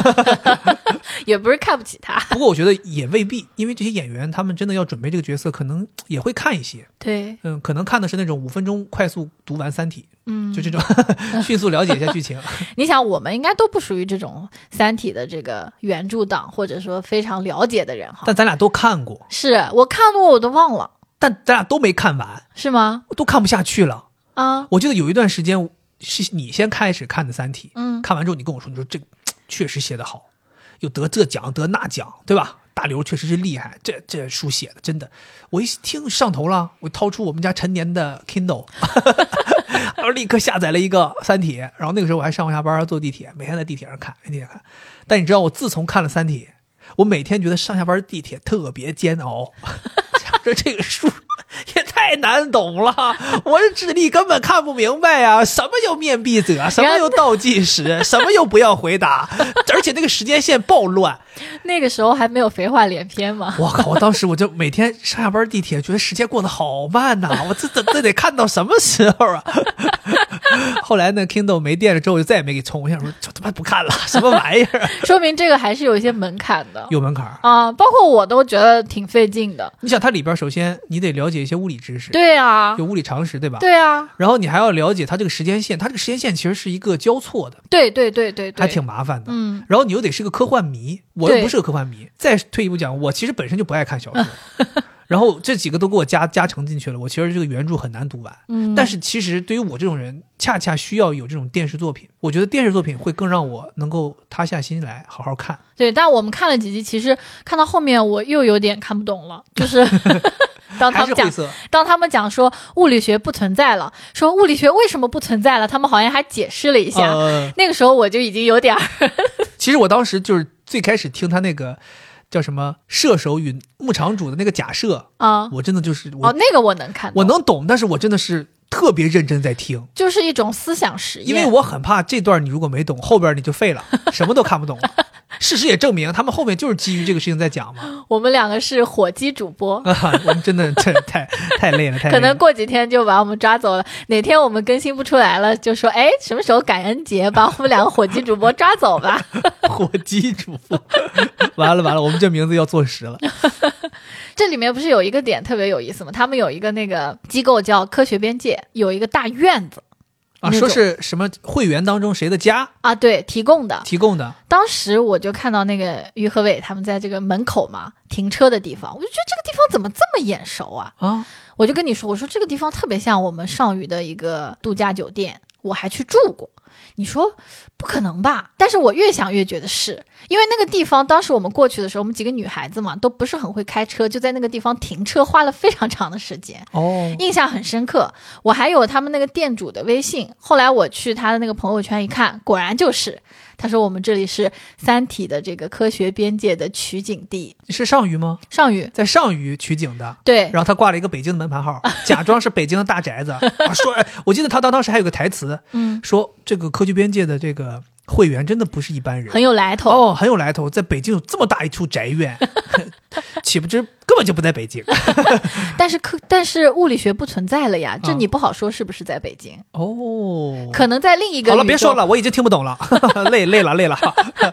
那个酒店我当时还去呃住过，然后里面有很好的设施，有游泳池，包括它的饭也很好吃。如果是三体迷、想要去打卡一下的话，还挺推荐大家去的。可以，我觉得嗯我们也可以找机会再去，因为那一次去就你去了嘛，对我都没去，然后你对回来评价也特别好。是对，后来再想去，好像是他那个地方营业时间也不是一直营业，对，有段时间他还要类似于关闭了，然后他要养护什么的。是对，所以我们可以找机会再去可以玩一玩。可以。嗯，呃除了《三体》和《狂飙》，我们其实还看了一部剧，一是部年代剧，是这部剧其实我们看的时间还挺长的，是最早开始看的。对当时是因为这部剧里面有我特别喜欢的男演员啊、欧豪，我哦，才看这部剧，那这是一部什么剧 呢？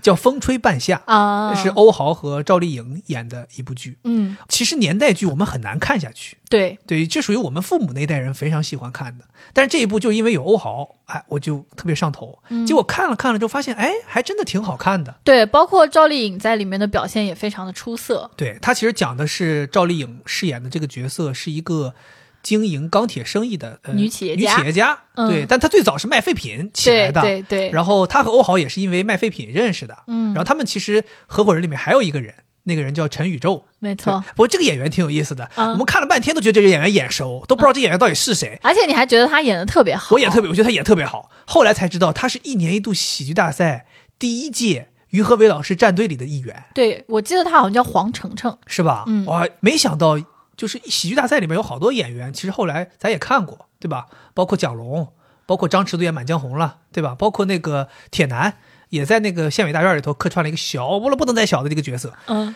没有想到的是，一喜的这个演员能在这里演一个基本就属于主角了，而且演的特别好。他给我的感觉就是一直让人很踏实，对，就半夏可以在外面呼风唤雨去解决问题，他永远是你的大后方，对你不用担心公司会发生任何事情，不管当时还是个小的废品站，还是后面是一个大的企业了，都有我在，你都可以放心。是，所以这个剧它讲的就是赵丽颖饰演的这个叫半夏的这个人，这个角色，她一步一步从最早卖废品，到后来卖废钢，然后慢慢的又经营起了自己的堆场、码头、自己的钢铁厂，后来成了这种大型的贸易公司，甚至还有互联网公司，是，一步一步成长起来这么一个商业的年代剧。嗯，大致就是这样。欧豪在里边是他的一个小弟，呃，算是打手吧，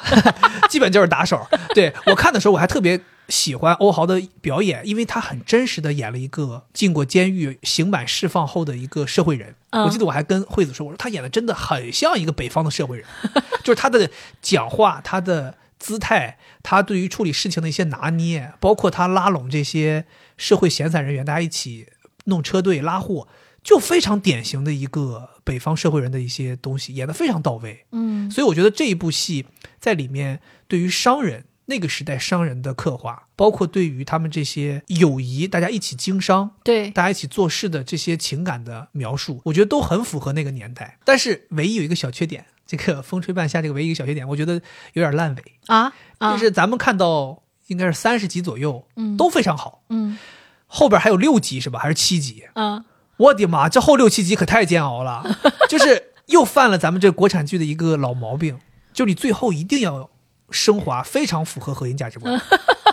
要把他们以前做过的一些坏事儿其实 全都对，拉出来，其然后实给都他不们算判坏事刑，。我觉得都不算坏事。嗯，它其实就是这些商人他们在早年的时候，政策法规是一种规定，他们在那个规定下面做了一些生意，嗯后来政策法规突然间改了，改了之后，他们就当年做那些事儿就有点算是违法，嗯所以就要他们想办法要承担当年的法律责任。其实这个事情按理讲你是可以法律上是可以以我们当年不是故意的，我们当年对并不了解这个法律，并且当年法律是合法的这些理由可以是清除这些罪名的。但是咱们国家这个拍嘛，最后一定要符合这个核心主流价值观。所以最后就非要拍成他们大义凛然，把自己的企业关掉，我一定要认罪伏法。所有人都去坐牢了。所有人都去走了，哇，很很很很尴尬。对，对，我就觉得这最后这五六集确实看的有点让人头皮发麻，就觉得真的太尬了，就是有点像咱说的，你为了最后贴上主流价值观而贴上主流价值观，嗯，就有点像是咱说那种扫黑剧也好或者什么，你最后坏人一定要伏法，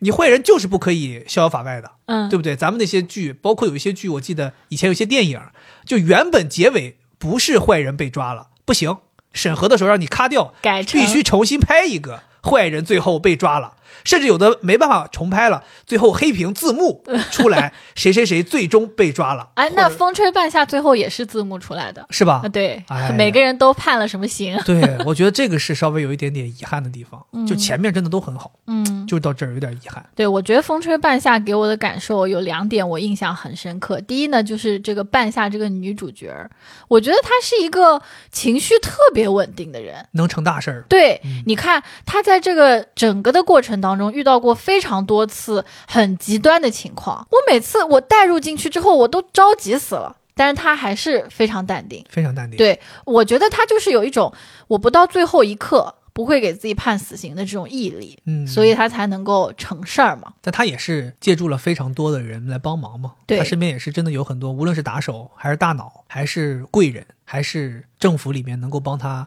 解决一些实际问题的人，它的说白了还是人有这个运势。对。嗯，然后第二呢，就是因为你刚才也讲到，它是一个年代剧嘛，讲了那个年代的这种商人。然后每次他讲，我都会感受到，哎呀，我们家也是这样。比如说他们进这个原材料，要大家一起合伙进，因为你一批，如果只有你一家，你吃不下来。对。那我们我爸以前也是这样，要大家一起合伙去买这个稻谷，包括哎贷款啊，包括你明明弄得很好，突然来一个法规啊，哎，对，对，就这些，就让让我特别代入，是所以我就能一直看下去。嗯，嗯，另外当然还有就是他描写了一个女性嘛，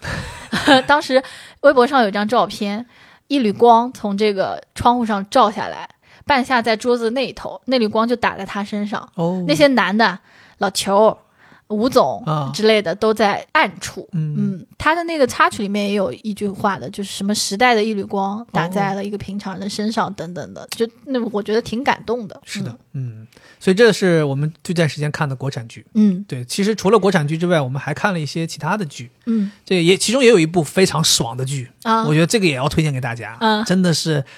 二零二三第一爽，真的就是它。韩剧叫《黑暗荣耀》，是是我们非常熟悉的宋慧乔老师演的。哎呀，我之前这个电视剧在我 Netflix 首页推荐了 N 多次，但是你知道我这个人是不会轻易点到一个我不了解的剧里面看的。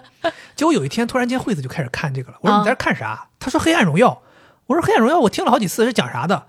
惠子给我一介绍，我你妈立马上头啊！她讲的是一个小女孩儿在中学时代遭受了同学的校园霸凌，就是其霸凌程度就已经不是霸凌，我认为已经是虐待了，对犯罪，就是用叫卷什么发棒卷发棒烫她的身体，暴打她，拿她不当人，甚至把他们以前学校的其他同学直接从楼上推下来摔死，就干这种事儿。然后她讲的是这个女孩长大后复仇的故事。朋友们，你们听一听这个，这个就让我热血沸腾啊！我这个人就喜欢复仇啊！我的妈呀，一听到复仇，我立马就上头了。嗯然后我就坐下来看了，一看就出不来了，简直太精彩啊！我觉得这个剧就是称它为爽剧，一点儿都不为过，是因为它自始至终就是爽，没有那种起伏，没有起 伏，就是这单个方面碾压。对单方面碾压，哇，太刺激了！我真的强烈推荐大家看。但是我这儿也要提醒大家一下，就这个剧啊，Netflix 是一次性放出了第一季的所有的集，但是呢，它没演 完，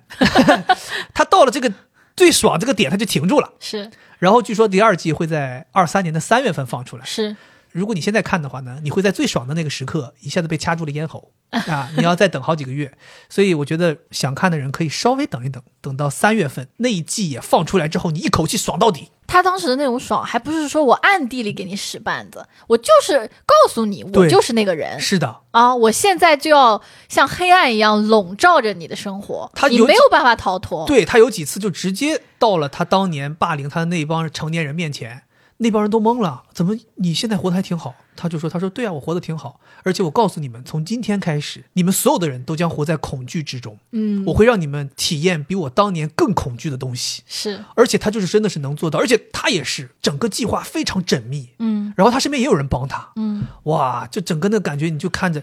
就我觉得大家根本不需要去考虑逻辑合不合理， 不需要考虑，就跟着爽就完了，就跟着大呼过瘾就完了。嗯呃我我觉得但凡看到这个剧前半程，就是看那些人去虐待这个孩子的时候，接下来的剧情你一定会赞成的，你一定会跟他一起，就是说就是要弄死这帮人。是赞成。嗯，你知道我当时入坑，并不是因为我知道这是一个爽剧或者是一个什么报复的剧，啊，我是在微博上看到有一个博主讲说，这个女主和她要报复的那个人的老公，在这个棋牌室遇见的那个时候， 她说那个张力、哦，情感张力，让人觉得拍的特别好。那个时候我就很好奇，这到底是一个什么样的场景，嗯所以，我就看了这个剧。哦，然后一直在等，说什么时候有这个画面。后来我们不是看到了吗？确实，你看她为了接近这个下围棋的这个报复对象的老公，她就去她那个常去的棋牌社下棋嘛。对，当时她老公不是第二次专门去找她的时候，在楼梯间门口看着啊，这女的站起来，不是跟她擦肩而过嘛？就那个连镜头，看都没看他一对眼就走开了。对但你能感觉到那个男的已经深深被吸引，无法对自拔。对，无我觉得法自拔。对他这个复仇计划有一个地方让我觉得特别狠的，就是咱有的时候想说，我跟一个人有仇，我要复仇，我针对这个人嘛，我就弄他就完了嘛。他想的不是那么简单，他我不光要弄你，我要弄你全 家，就有点那种感觉，是就是我要让你遭受比我更恐怖的东西，就是我让你家破人亡。嗯嗯，而且他不通过搞你而让你害怕，他通过搞你老公让你害怕，他通过搞你孩子让你害怕。是我这个东西，我且不管它符不符合我们这个核心价值观啊，但是我觉得我要是复仇，就得这样复仇。是，包括有人猜测后面剧情，哦说他不是当那个孩子的老师嘛，他觉得他可能是想要把这个孩子教育成那种特别善良、特别有爱的孩子，给他灌输这种非常正面的价值观，最后告诉他你妈是一个什么样的人，是，让他们母女之间产生巨大的嫌隙。其实现在她已经通过一些东西让她的老公了解到了。她老婆其对实是一个当年这么残忍的一个人，她是老公已经对她产生了不满的一些情绪了嘛？对，但是她对老公看起来也不是什么好人，嗯，反正我还是现在很期待第二季了，我就期待她这个正式反扑，正式的发起进攻。对，不知道后面的剧情是什么样子的，还是非常期 待的。希望后面第二季的剧情也不要有起伏，也是一路杀到底，嗯好不 好？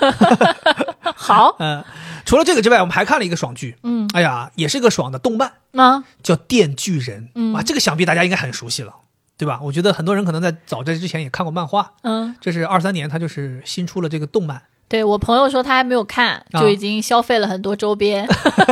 什么别针儿啊，什么便签纸啊， 对，是我们阳了期间无意当中看到的。嗯我记得有一天是我还在睡觉，惠子在外边看，我起来之后发现她在看一个日本动漫，我当时特别奇怪，我想说你为什么会突然看一个日本动漫？然后我就跟着坐在那儿一起看了一点点时间，对，然后我就没有办法抽离了。那个时候已经第五六集我了，靠，我深深被吸引，我说这东西这太刺激了啊！我这个人儿胸口一拉，脑袋上长出个电锯， 我开开始狂砍。 怎么被你说的这么土？我、哦太帅了！我想说这太燃了，就是你懂吗？就是我当年看《海贼王》非常非常的入迷，也是这个原因，就是咵一下子拳头变老大， 夸夸打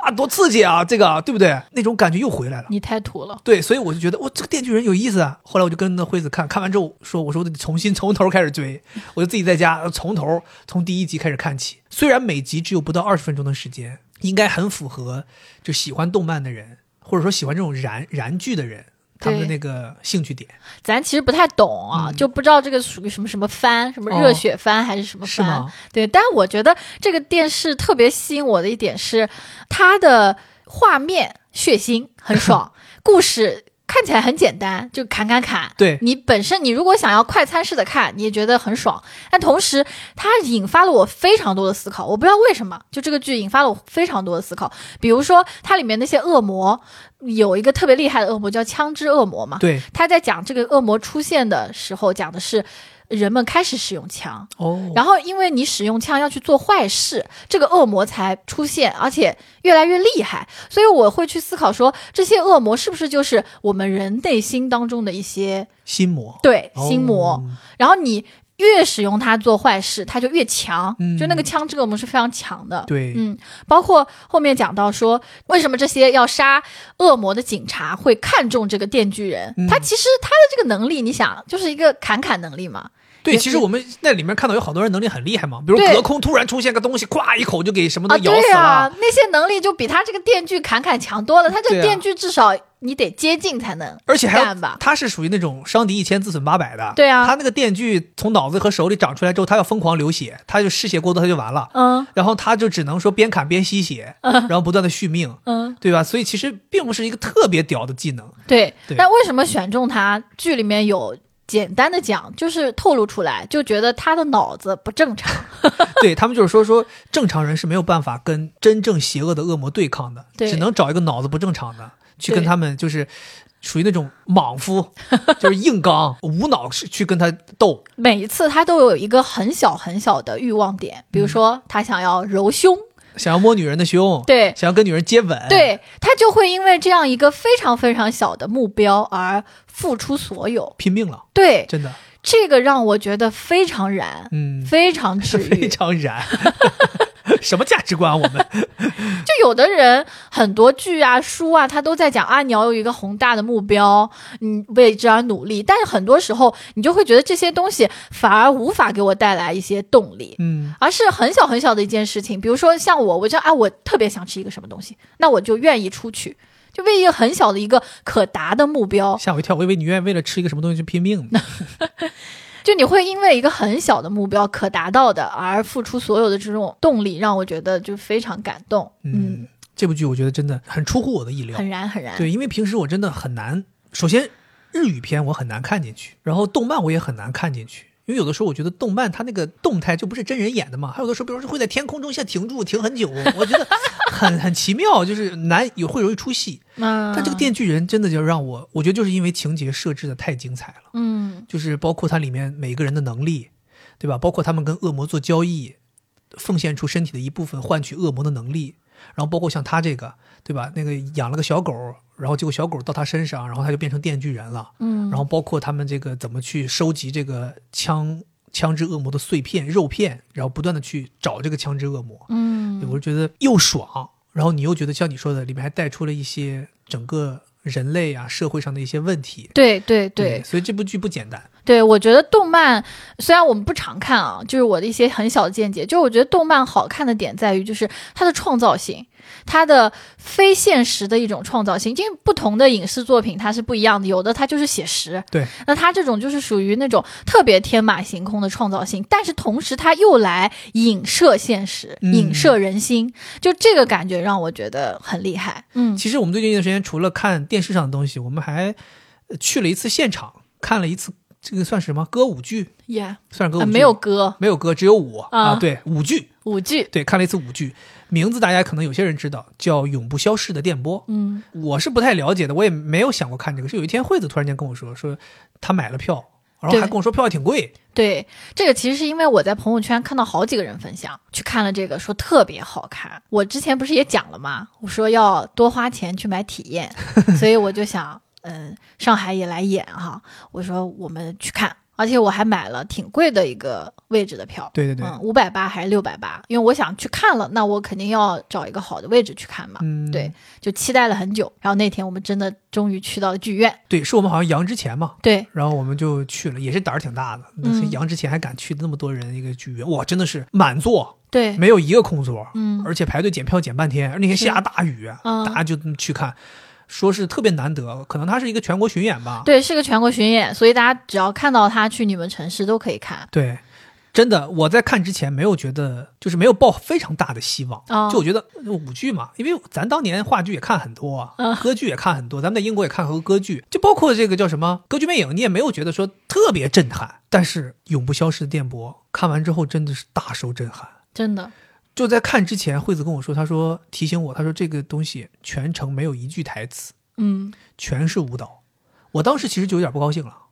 我想说没有台词，啊那我怎么理解啊？我怎么知道你剧情是什么？我当时就觉得就是嘖缺少了台词，可能就缺少一些灵魂。嗯，结果后来让我惊讶的就是，没有一句台词，他们就靠舞蹈动作把故事讲得明明白白，嗯，你一点儿都不会有不懂的地方。对，我真的觉得这是这就是肢体语言的力量。我是属于那种非常典型的，就是这个观感反转，就是我前面不抱希望，甚至有一些觉得嗯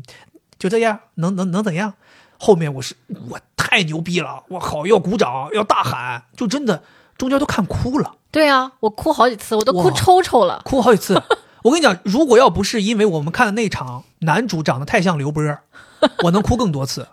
就是因为那个男一号跳舞的那个男一号长得太像刘波儿了， 所以我中间好几次出戏就有点想笑。但是真的有一说一，真的跳太好刚开始的时候，我非常担心，了啊！我想万一不好看，那这个人肯定就是唧唧歪歪。要吐槽了，对啊，嗯刚开始的时候我真的不放心，开场他就跳了一段在报馆里面的内容，是当时我看了之后也没怎么看懂，哦，坦白讲，我就不知道他们在干嘛，只知道是在报馆里面，我就担心了。我想完了，不会后面一直这样，我一直看不懂吧？对，但后面慢慢渐渐的渐入佳境之后，你就觉得哇，这个真的就像你说的，通过跳舞来表达，对啊，而且他们的舞台的灯光和光影的设计，对和一些这种所谓的木条，就是能够不光模拟出场景的变化，他们还能模拟出时空的变化。啊。甚至他们会找同样身材的演员，比如他们有那个夫妻回忆那一段，对，那段是我哭抽抽那段。哇，他们就是要同样装扮、同样身材、长得差不多的三对男女演员，模拟出他们夫妻三个不同时刻的回忆，对，在同一个舞台上展示。嗯，然后他们用光影展示出牢笼，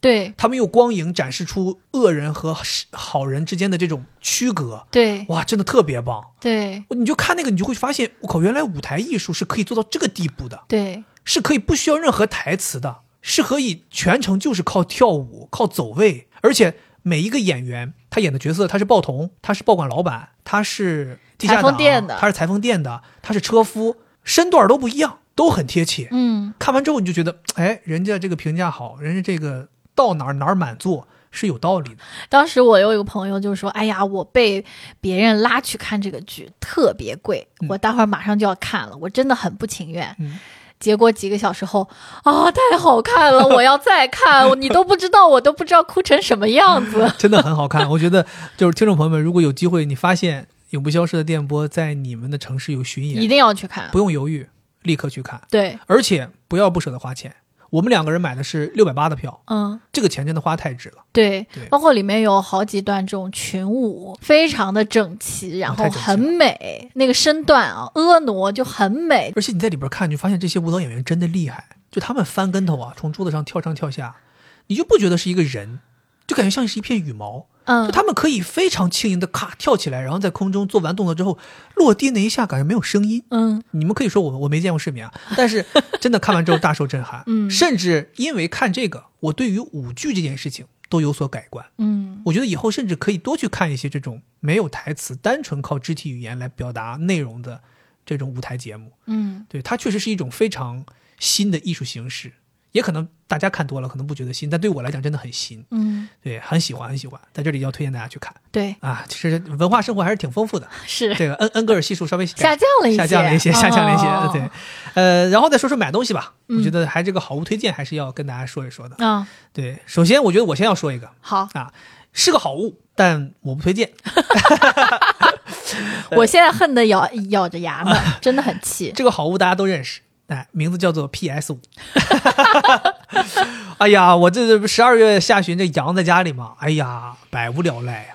吃什么什么没有胃口，看什么什么没有乐趣。后来我想说，要不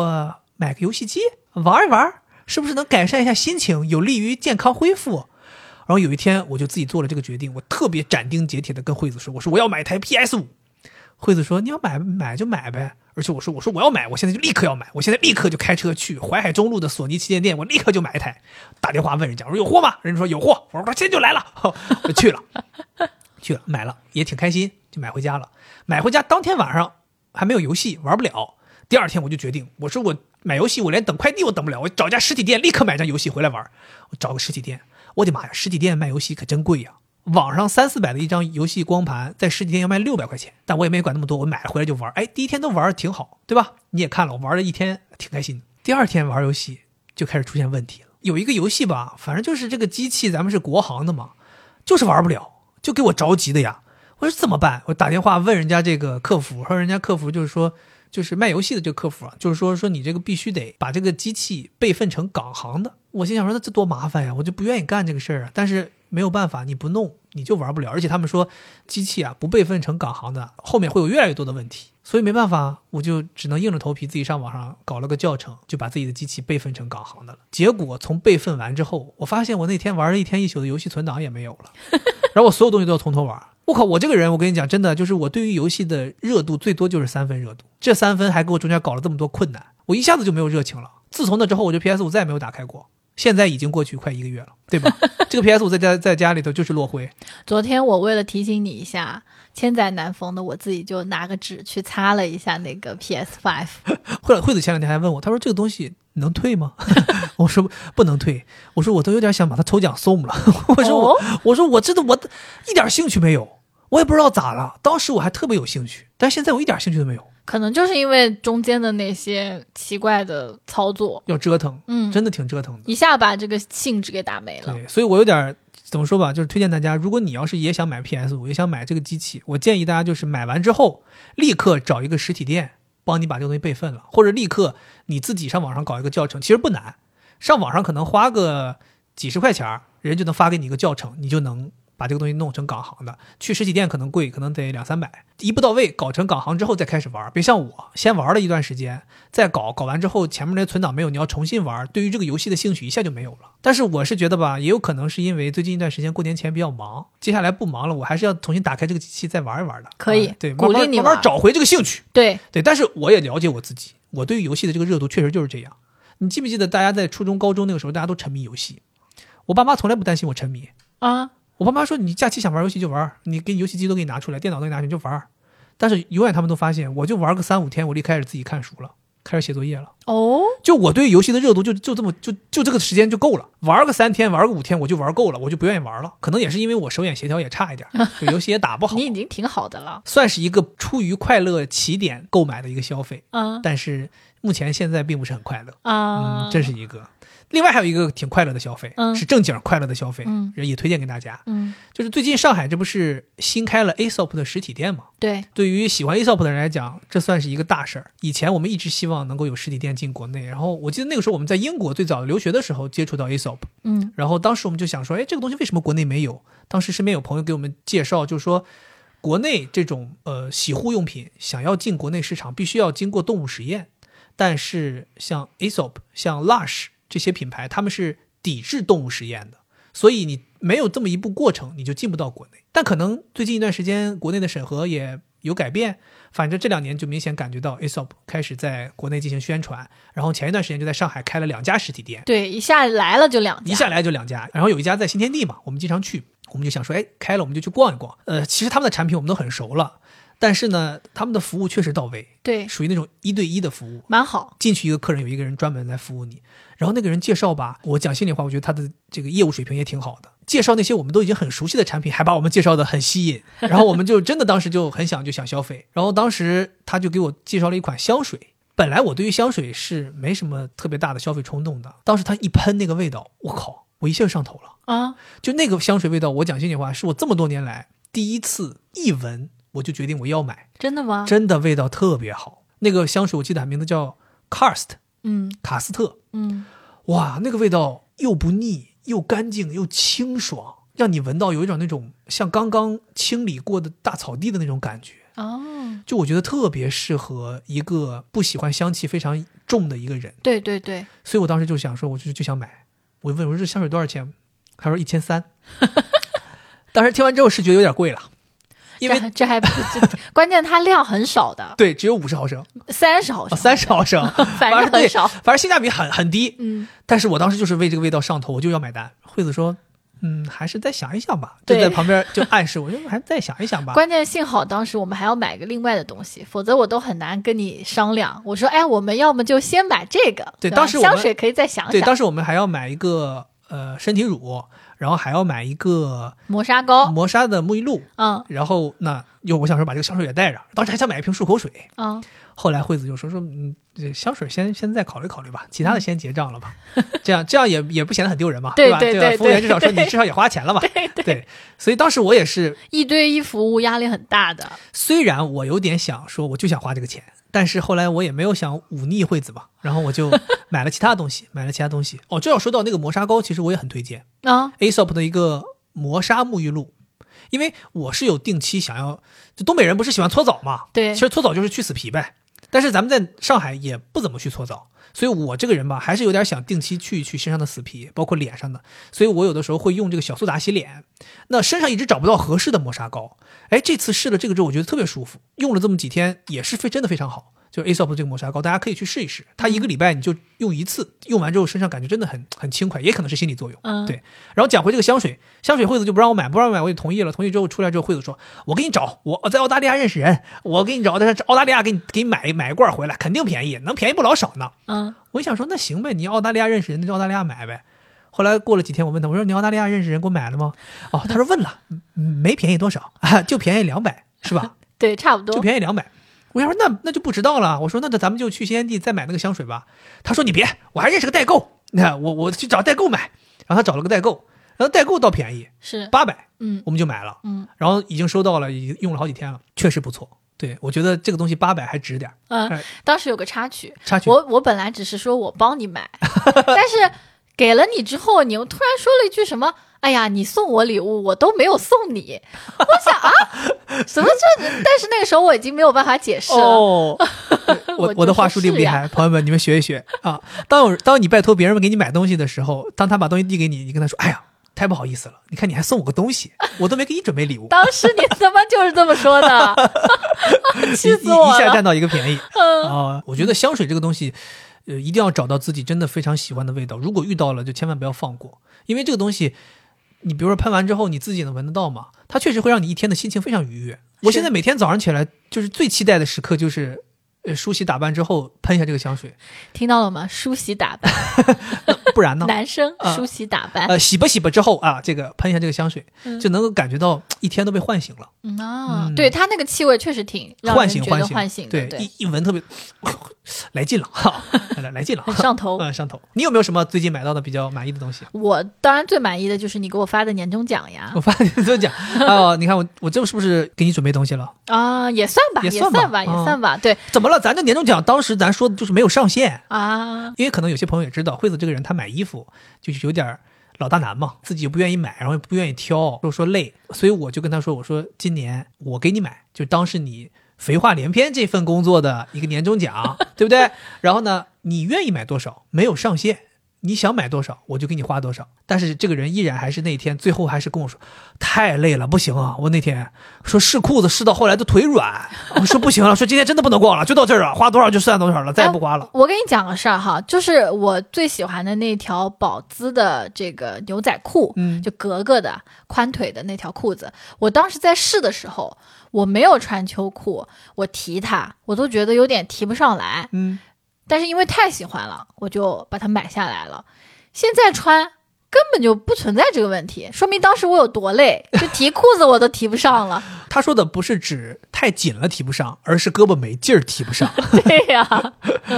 所以那条裤子是你很满意的。对我特别喜欢，因为其实也是你看中的。你拿给我的时候，我摸到它，我就觉得好舒服。你知嗯道我有一个特点，我不太在意这个东西外观怎么样，嗯我在意的是它的舒适度。嗯，我当时摸到它，我就觉得它好柔软啊。它是牛仔裤的这个外观，但它的整个摸上去的感觉有点绒绒感好像那个服务员跟我们介绍说，正常牛仔裤它不是百分之百棉，啊、它应该是掺杂了一些其他的东西。但这个牛仔裤它是用百分之百的棉做的牛仔布，反正是那种比较软的，对非常软，就对哦跟着线比较细吧。具体咱也不懂，不懂咱不懂。就是很舒服。嗯，所以一下我就被吸引住了。其实你当时还挺不是特别推荐的那种，你别提了，你那天不是出差去烟台？嗯，我说我提前帮你去逛一圈，因为我也知道你这个人懒得逛街。我想说，我要是带着你边逛边买，你肯定累完了，要走太多路了。我是一个愿意逛街的人，我就提前一天，我说我先把我熟悉的店都给你逛一遍，选出哪些你有可能喜欢衣服、裤子、鞋，我都给你选好。第二天你从烟台回来，咱们就直接去试这些我已经挑好的，